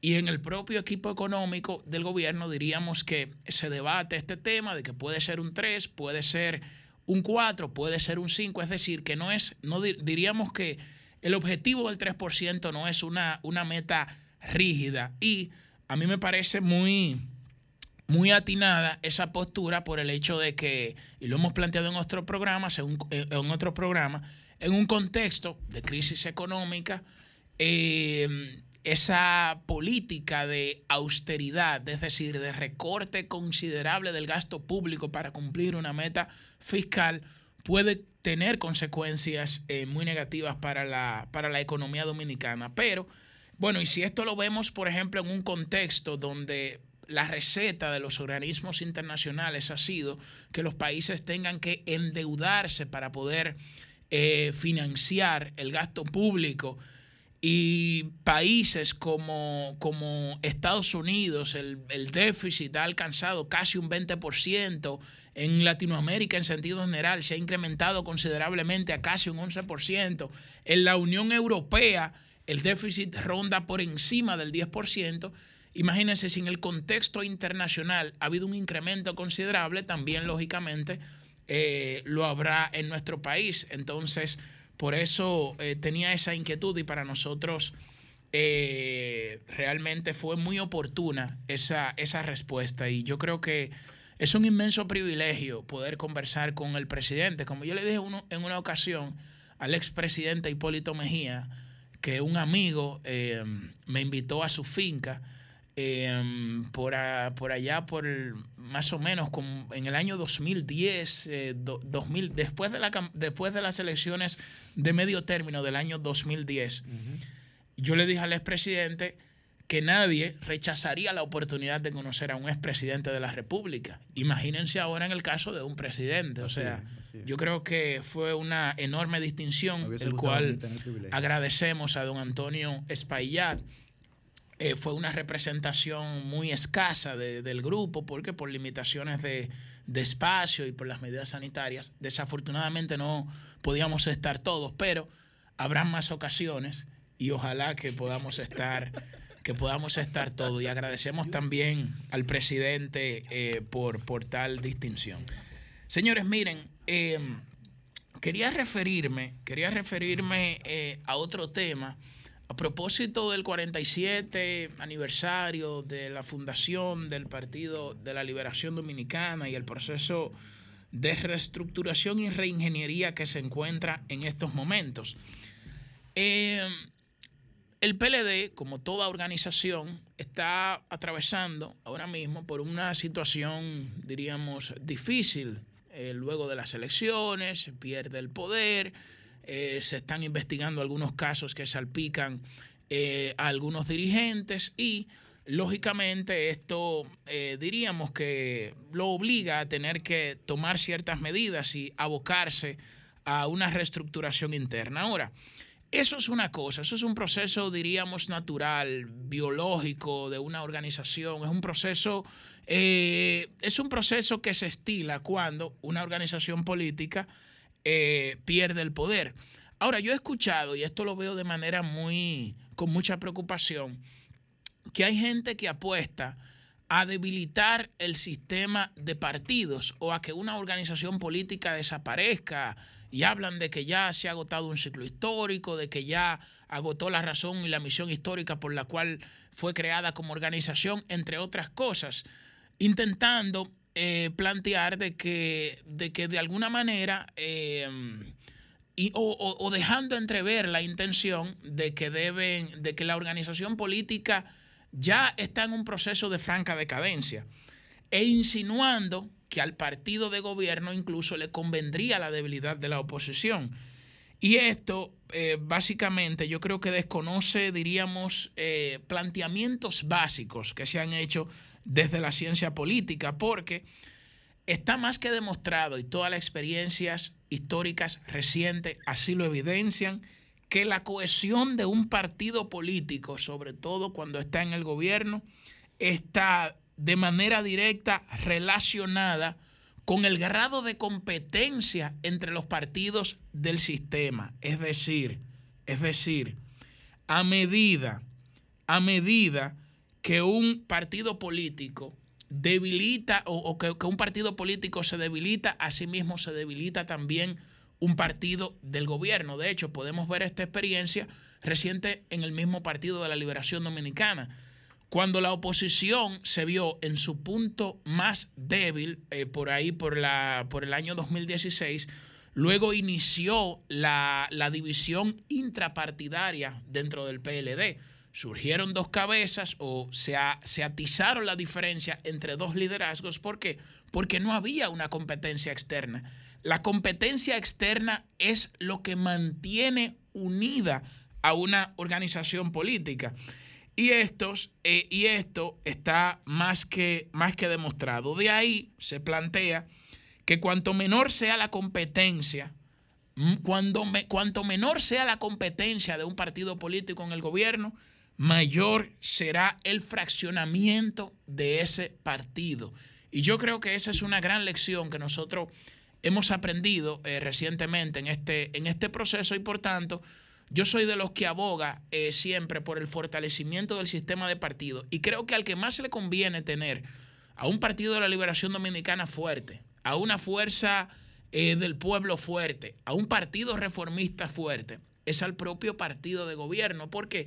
Porque a medida que sienta amenazada su permanencia en el poder, en esa misma medida, eso contribuye de manera positiva en mantener la cohesión interna dentro de su propio partido y centra todos los esfuerzos en torno a un solo liderazgo. Pero cuando se sienten en una posición electoralmente segura, entonces surgen las cabezas dentro de una organización política. Y culmino, de hecho, citando a un gran filósofo español, eh, José Ortega y Gasset, El de la avenida. que plantea una idea en ese sentido muy interesante en un libro que se titula eh, La España invertebrada.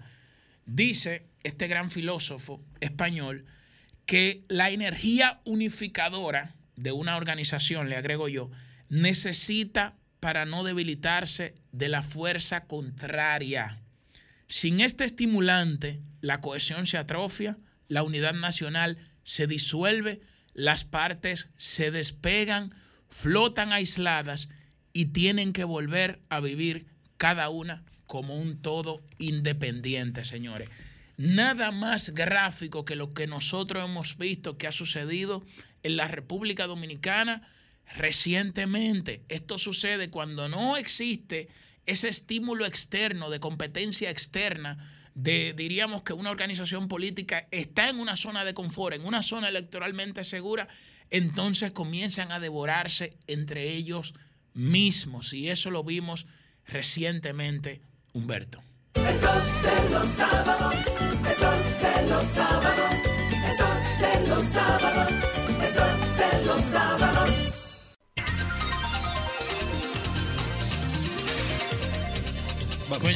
Sí.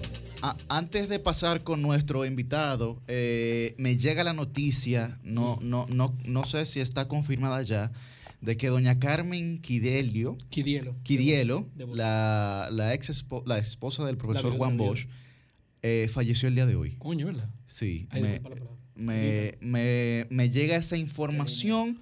No estoy eh, claro si está confirmada la información. Va- vamos a preguntar, vamos a preguntar. Sí.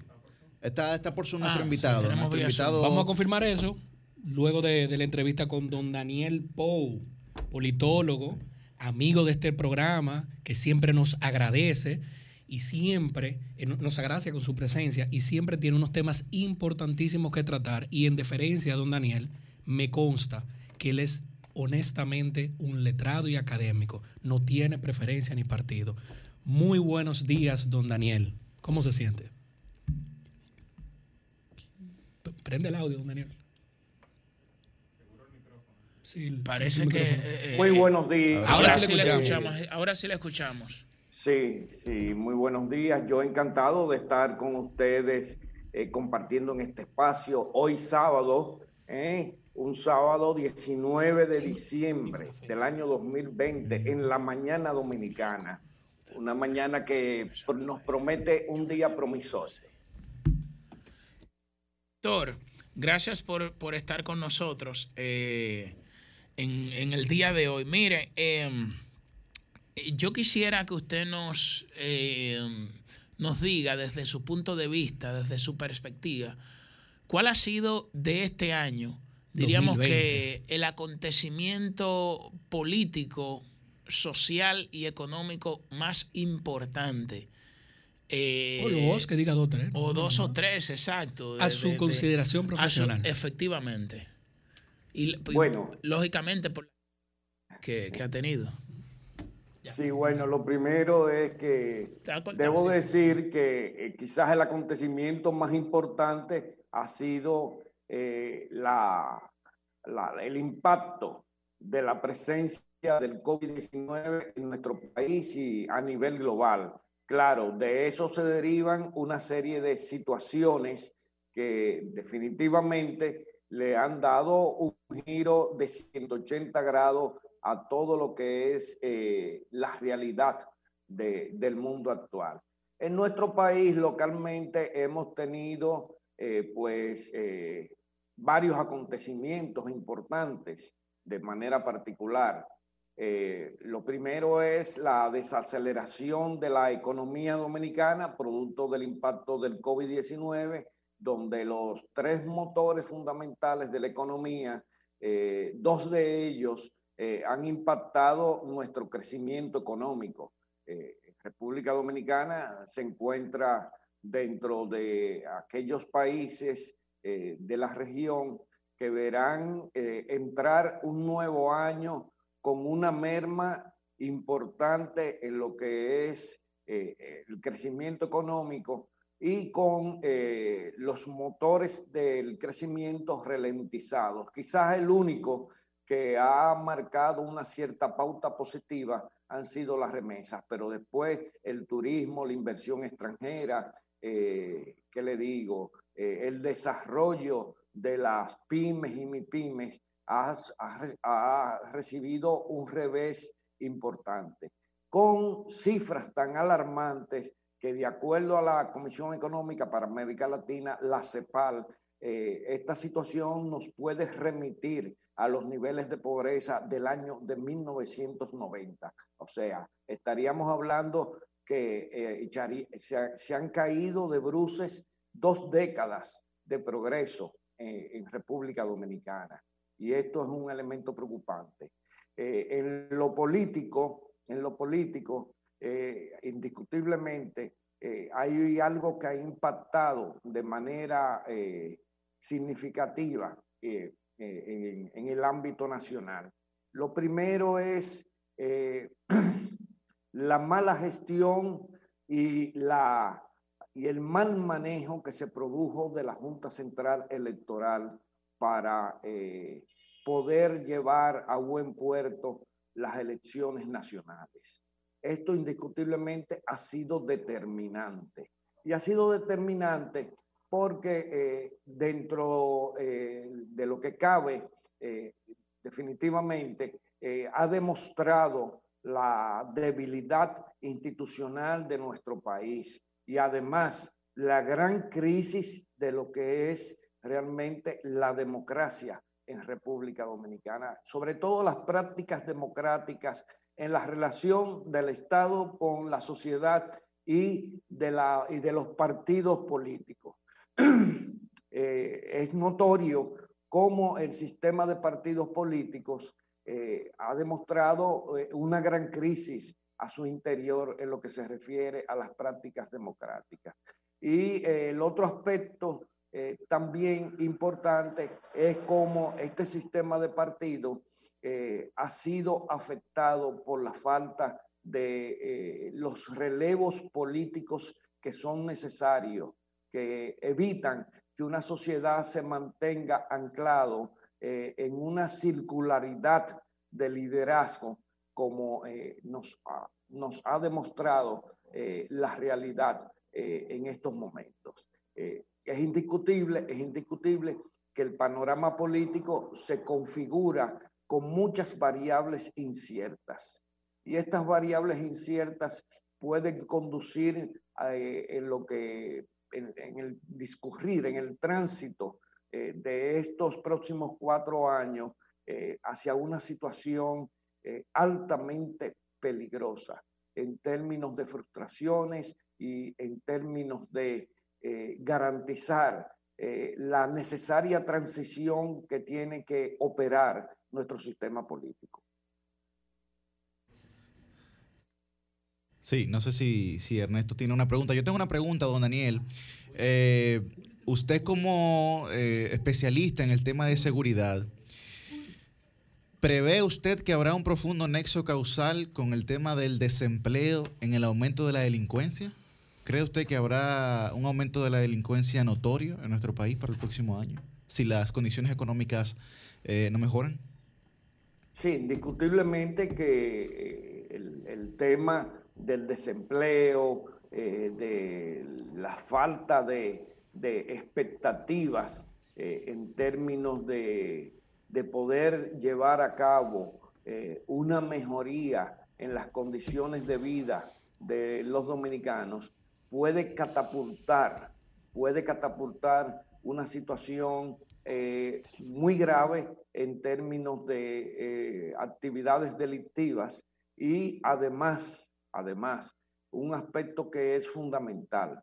Eh, puede desatar olas de violencia delictiva que podrían eh, reflejarse en no muy poco tiempo, sobre todo eh, en los meses posteriores a febrero del 2021. Don Daniel, siempre un placer tener la oportunidad de conversar con usted. Hola Ernesto, ¿cómo estás? Bien, bastante bien, don Daniel, y, feliz de poder eh, aprender de usted, como muchos, eh, como todos nosotros, estoy seguro, así también lo sentimos. Nos gustaría saber un tema que hemos tratado con usted mismo también muchas veces y que siempre nos, nos llena de preocupación, que es el tema institucional. Usted sabe que con esta nueva gestión de gobierno se ha hecho mucho hincapié en la independencia de la justicia, en que los procesos sean más transparentes, etcétera. ¿Cree usted, independientemente de la evolución del coronavirus, que pudiéramos prever para el año próximo una, digamos que una continuación de procesos judiciales y una continuación, vamos a decir que de persecución judicial contra pasados funcionarios y cómo ve usted también brevemente el proceso de consolidación institucional al que todos aspiramos y que esperamos que verdaderamente estemos avanzando en ese sentido. Bueno, mira, Ernesto, eh, un proceso de constitucional implica una transformación profunda de lo que son las estructuras institucionales sobre la cual descansa. Y para ello se requiere una reforma constitucional amplia y de eh, alcance eh, bastante profundo, porque eh, hemos visto que la manera de construir, la manera de articular el sistema de justicia continúa siendo en nuestro esquema constitucional una, una, una, impronta que tiende a replicar todas las falencias de la ausencia de democracia que genera el sistema de partidos.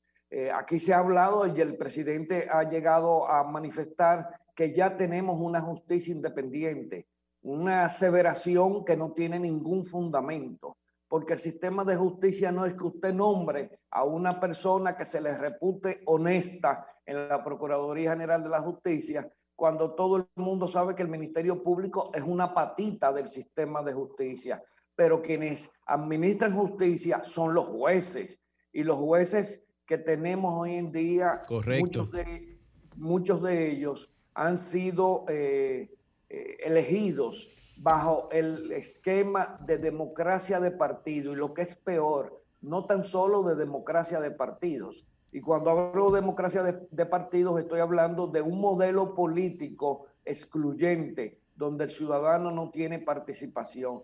Eh, definitivamente don Daniel en el, caso en el caso de los jueces disculpe que le interrumpa el modelo dominicano es muy parecido a, la mayoría de los modelos eh, que tienen una democracia representativa como la nuestra.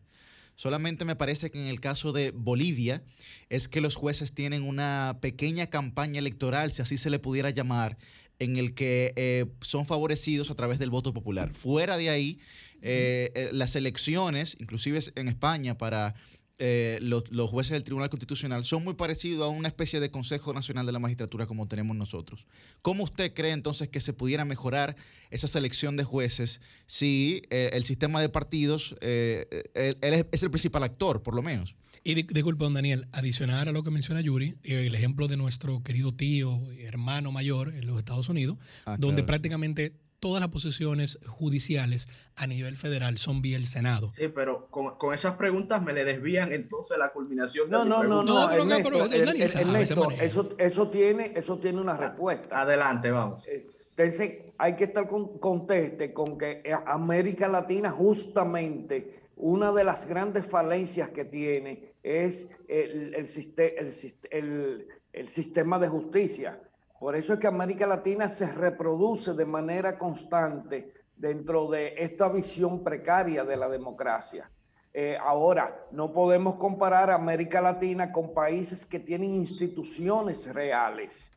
Y esto es una cosa importante. O sea, eh, en, España, eh, sí, en, claro. en, en España usted nombra un juez, pero ese juez tiene que tener una trayectoria. Aquí Así- te así eligen un dirigente político de un partido y te lo llevan de fly a la, a la- a la presidencia de la Suprema Corte de Justicia, como sucedió con el magistrado Luis Henry Molina, que es mi amigo, le tengo aprecio, pero yo siempre he dicho, por lo menos para usted llegar a la presidencia de la Suprema Corte de Justicia, usted debe ser un juez de carrera.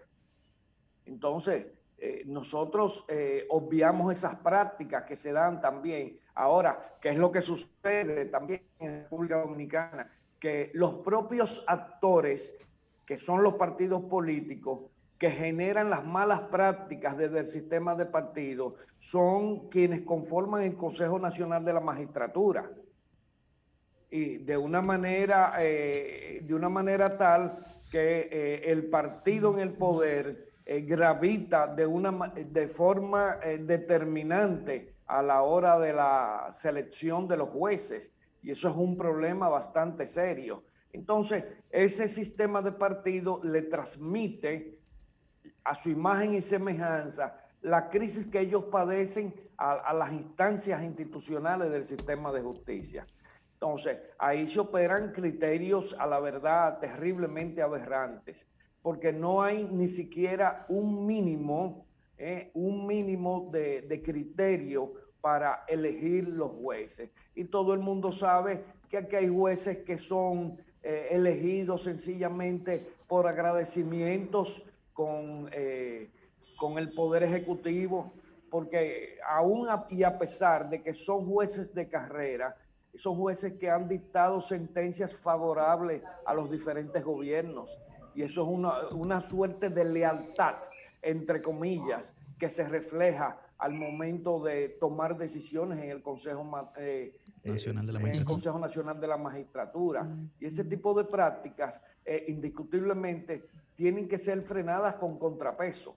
Por eso yo soy de los que propongo que en el Consejo Nacional de la Magistratura hay que darle cabida a la academia, a los decanos de las escuelas de derecho, a los gremios de- del sector del derecho, para que haya un cierto equilibrio, porque prácticamente el partido en el poder se constituye en una mayoría casi absoluta dentro del Consejo.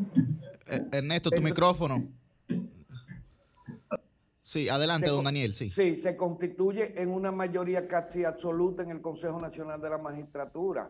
O sea, eh, eh, esto es un tema, esto es un tema más profundo eh, que va más allá de las formas.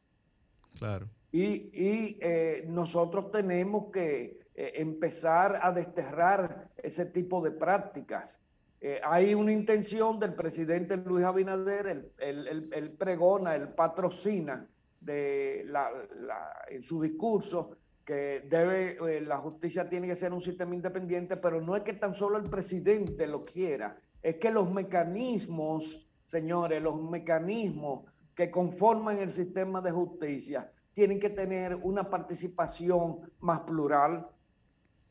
Y es ahí donde viene el asunto. Por ejemplo, hoy en día se dice, la doctora Miriam Germán es un ministerio público independiente, pero la doctora Miriam Germán fue nombrada por, por el presidente de la República.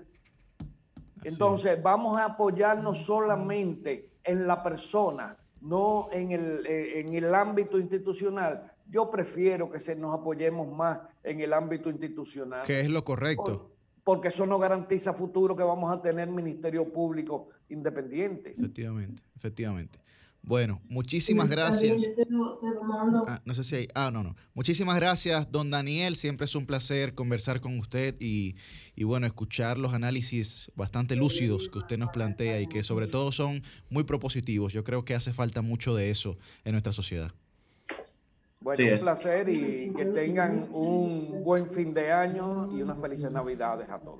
Muchas gracias. Igual a usted y los suyos. Bueno, Feliz pues, Navidad, va- don Daniel, Vámonos gracias. con los oyentes. The people. Ah, va- vamos, a, vamos a una pausa y volvemos con la gente. Perfecto. Sol 106.5, la más interactiva. Una emisora RCC Miria. Muy buenos días, líneas Buen- llenas. Buen día, adelante. ¿Su nombre dónde lo llama? Buenos días, le Buen escuchamos. día. No. Esa se cayó. ¿Se cayó la línea? ¿Eh? No, no. The No se- People, como dice Ernesto. no, Vamos a está- escuchar al pueblo. Este no- es su programa. No se, está, no se está escuchando cuando estamos La colocando. línea. Vamos a ver. Vamos a ver. Sí, buen día, Buenos adelante. días, ¿cómo sí. está Le escuchamos. Tito Sánchez, la conciencia lumina. Adelante. El sol del sábado, que es un toque de queda nacional e internacional. Gracias a usted. Señores, yo quisiera hacer un gran reconocimiento a los Estados Unidos de América. Mm. La gran papel que ha jugado la humanidad. Mientras China y Rusia diciendo a la comunidad mundial, bulto, allante y movimiento, que tenían vacunas, que tenían esto. Sin embargo, Estados Unidos tiene Pfizer y tiene ya la vacuna moderna. Sí. Qué gran eh, aporte a la humanidad ha hecho Estados Unidos. Que vive Estados Unidos de América. Y Donald Trump, eso fue bajo Donald John Trump, ven acá. Buen día, adelante.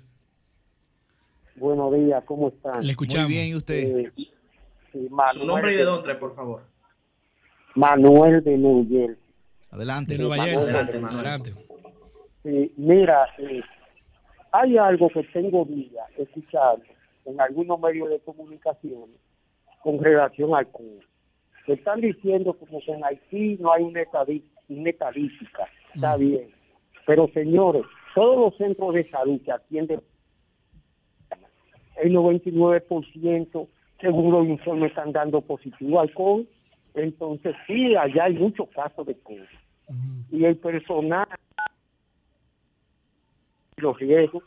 Ahora yo quiero saber algo que me dijeron a mí, que para tú venir para allá, República Dominicana, desde aquí tienes que apuntarte en una lista y depositar dos mil o tres mil dólares.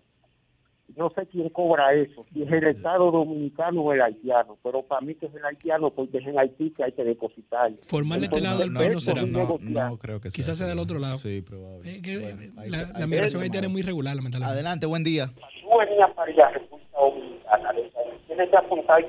Por favor, baje el volumen, Baje el de, volumen su de su radio, radio. y le escuchamos mejor. ¿Su nombre y de dónde? Buen día, adelante. Le escuchamos.